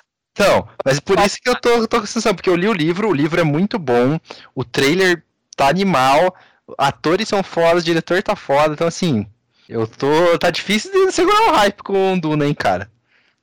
Muito difícil. Espero que, espero que dê tempo de eu ver esse filme no cinema aí. Espero que a vacinação ajude. Isso aí. Isso aí. Esqueci de falar do filme. Esqueci de Fale, falar de um fale. filme. Vi há pouco tempo e não quis colocar na lista porque é muito recente. Joia Bruta. Ah, filmaço, tá. filmaço. Realmente é um filmaço aí, pessoal. Então, encerramos, encerramos nossas dicas de filmes com Adam Sandler. Esse é o mundo que precisa disso. Exatamente. Não, só, só- uma historinha engraçada. Eu geralmente eu gosto de fazer bolão pra Oscar e pra. É, tipo, tudo que aparece na internet, bolão que vai dar prêmio, eu faço. Uhum. eu tô bem antenado. E assim, pra esse ano eu não vi quase nada, né? Tipo, não estava né, em condições de maratonar filme, de fazer nada desse sentido. E eu só acabei que eu só vi um filme. Dos principais ali que foram indicados. Dois, na verdade, se contar o Soul da Disney. Uhum. Eu só tinha visto o Nomadland. E aí acabou que eu não fiz nenhum bolão do Oscar, porque, pô, eu só vi um filme. Vou votar no quê? Vou votar Sim. nesse filme que, eu, que foi o único que eu vi, vou colocar lá melhor filme, melhor diretor, melhor atriz? Não, eu deveria, porque foi exatamente o que aconteceu. Ganhou melhor filme, melhor diretor, melhor atriz. Caralho, olha aí, ó. Pô, não é- Então, tipo, logo no ano que eu não vi, que eu sempre erro o melhor filme, sempre, sempre erro. É, logo no ano que eu não vi nenhum, e eu só vi o que ganhou. É. Olha só. Olha só essa, essa ironia da vida aí, cara. Ironia. Ironia.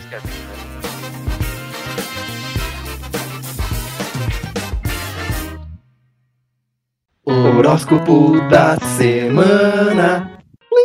Com Renan Lucas Alves. Qual vai ser o signo de hoje?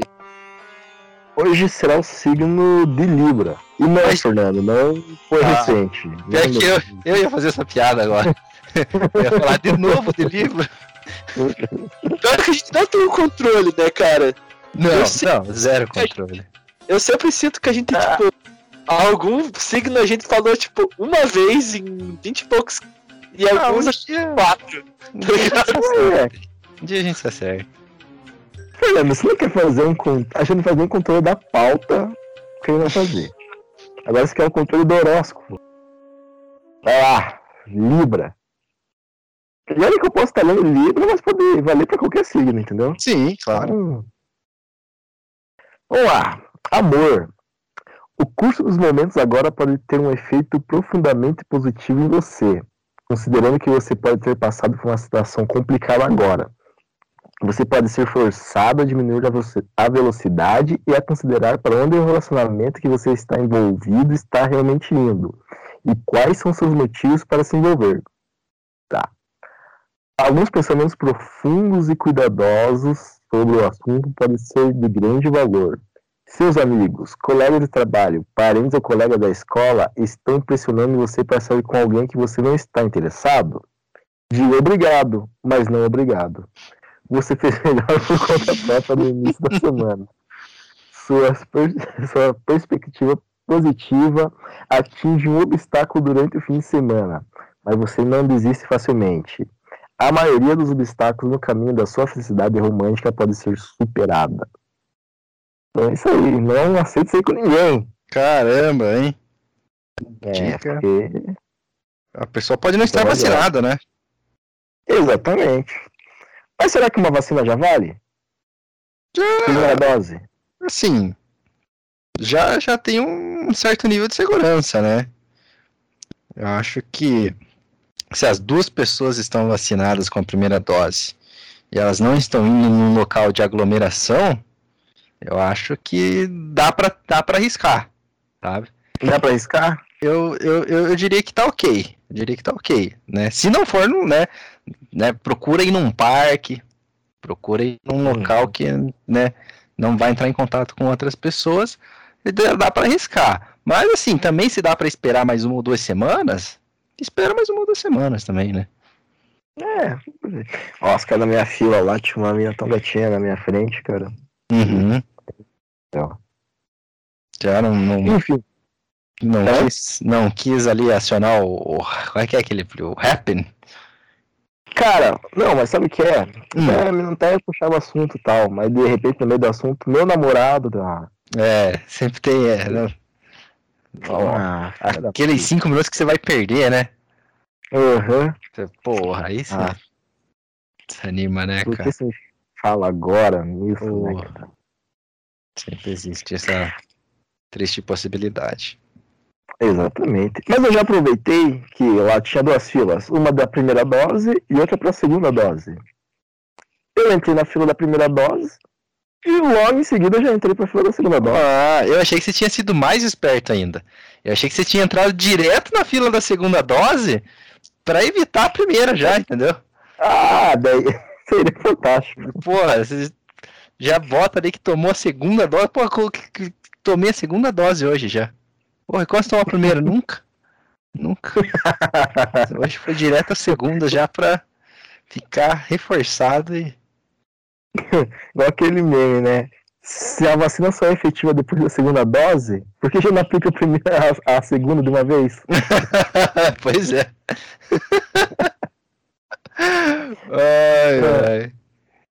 Dinheiro, cara, acabou, cara. Ah, a gente tinha acabado, já deu dinheiro pro Ah, pessoal de Libra. É, cara, exatamente. A vida do Libriano não é só amor. Tem Não. dinheiro também. Essa semana você recebe uma mensagem que é hora de falar sobre sua carreira e autoridade em sua vida.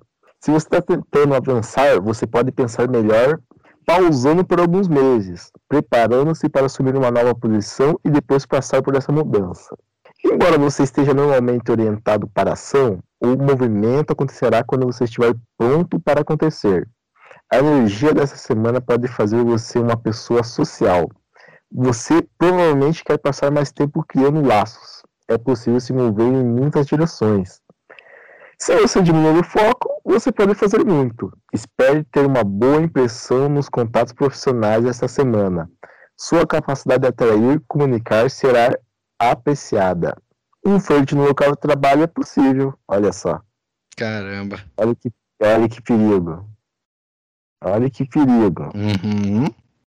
Saúde. Ah, diga. Não, o que eu achei perigoso também, é que ela falou, se você diminuir o foco, pode fazer muita coisa. Não é melhor você aumentar o foco e fazer pouca coisa, mais focado? Às vezes você diminui o foco, faz muita coisa, mas faz de qualquer jeito e fica.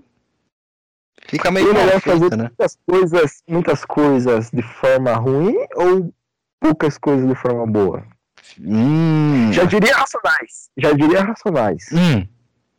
Você prefere viver, viver pouco como um rei ou muito como um Zé? E aí? E aí?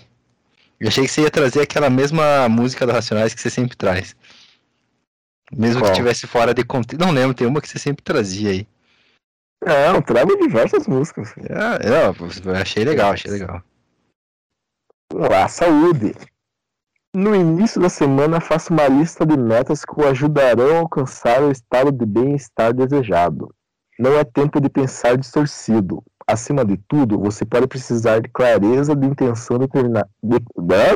Acima de tudo, vírgula, você precisa de clareza de intenção e determinação para superar qualquer problema de saúde. Quando você sabe o que deseja, você terá mais desejo de fazer acontecer. O bem-estar total está ao seu alcance. É fácil percorrer o programa do bem-estar diário, que todos precisamos manter para manter saudável e aproveitar os, aproveitar os muitos privilégios. O cara esqueceu da vírgula.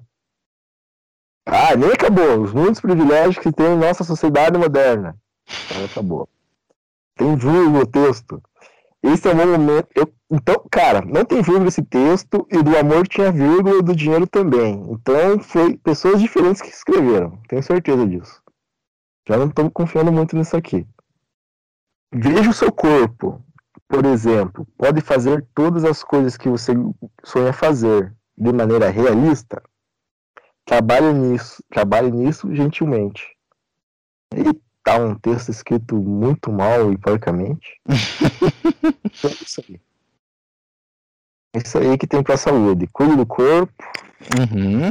no trabalho, dê em cima de alguém. Uhum. E no amor, não aceite sair com ninguém. Ai, que é complicado. é só- É só pra dar em cima, é só pra flertar. Sim, É, no trabalho. no trabalho. Trabalho. Trabalho. Aí, E se a um pessoa amigo chegar teu, Então vamos, você fala, não, que isso, Ah, tá calma, bom. vamos, vamos com calma, né? É, tá é, só. se, um- ó, se um amigo teu fora do trabalho estiver insistindo pra você sair com alguém, não saia. Não. Dê em cima de alguém no trabalho. É isso No que você trabalho. tá falando. Sim. Afinal de contas, 78% dos relacionamentos começam no trabalho, É verdade. né? Onde mais começariam? Pois é. Isso aí então, meus amigos. Aí. Isso aí. Então, assistam os filmes que nós indicamos aqui. Tomem vacina. Tomem vacina, assistam todos os filmes. Todos. Todos. E filmes que apareceram duas vezes, você tem que assistir duas vezes. Duas vezes. Boa, gostei. Gostei dessa regra. É. Porque se apareceu duas vezes é porque é bom pra caramba, né? Exatamente. Exatamente. Exatamente. Isso aí. Então, um abraço, um beijo. Deixar o Fernando noite. comemorar o aniversário do Vascão, que ainda tem meia. Ah, não, tem só mais cinco minutos. Ainda bem. Acabou esse dia. Ah, é. Vai lá, então, um É. beijo a todos. Até Beijo. o próximo lançamento de- dos nossos episódios. Valeu! Adiós. Valeu!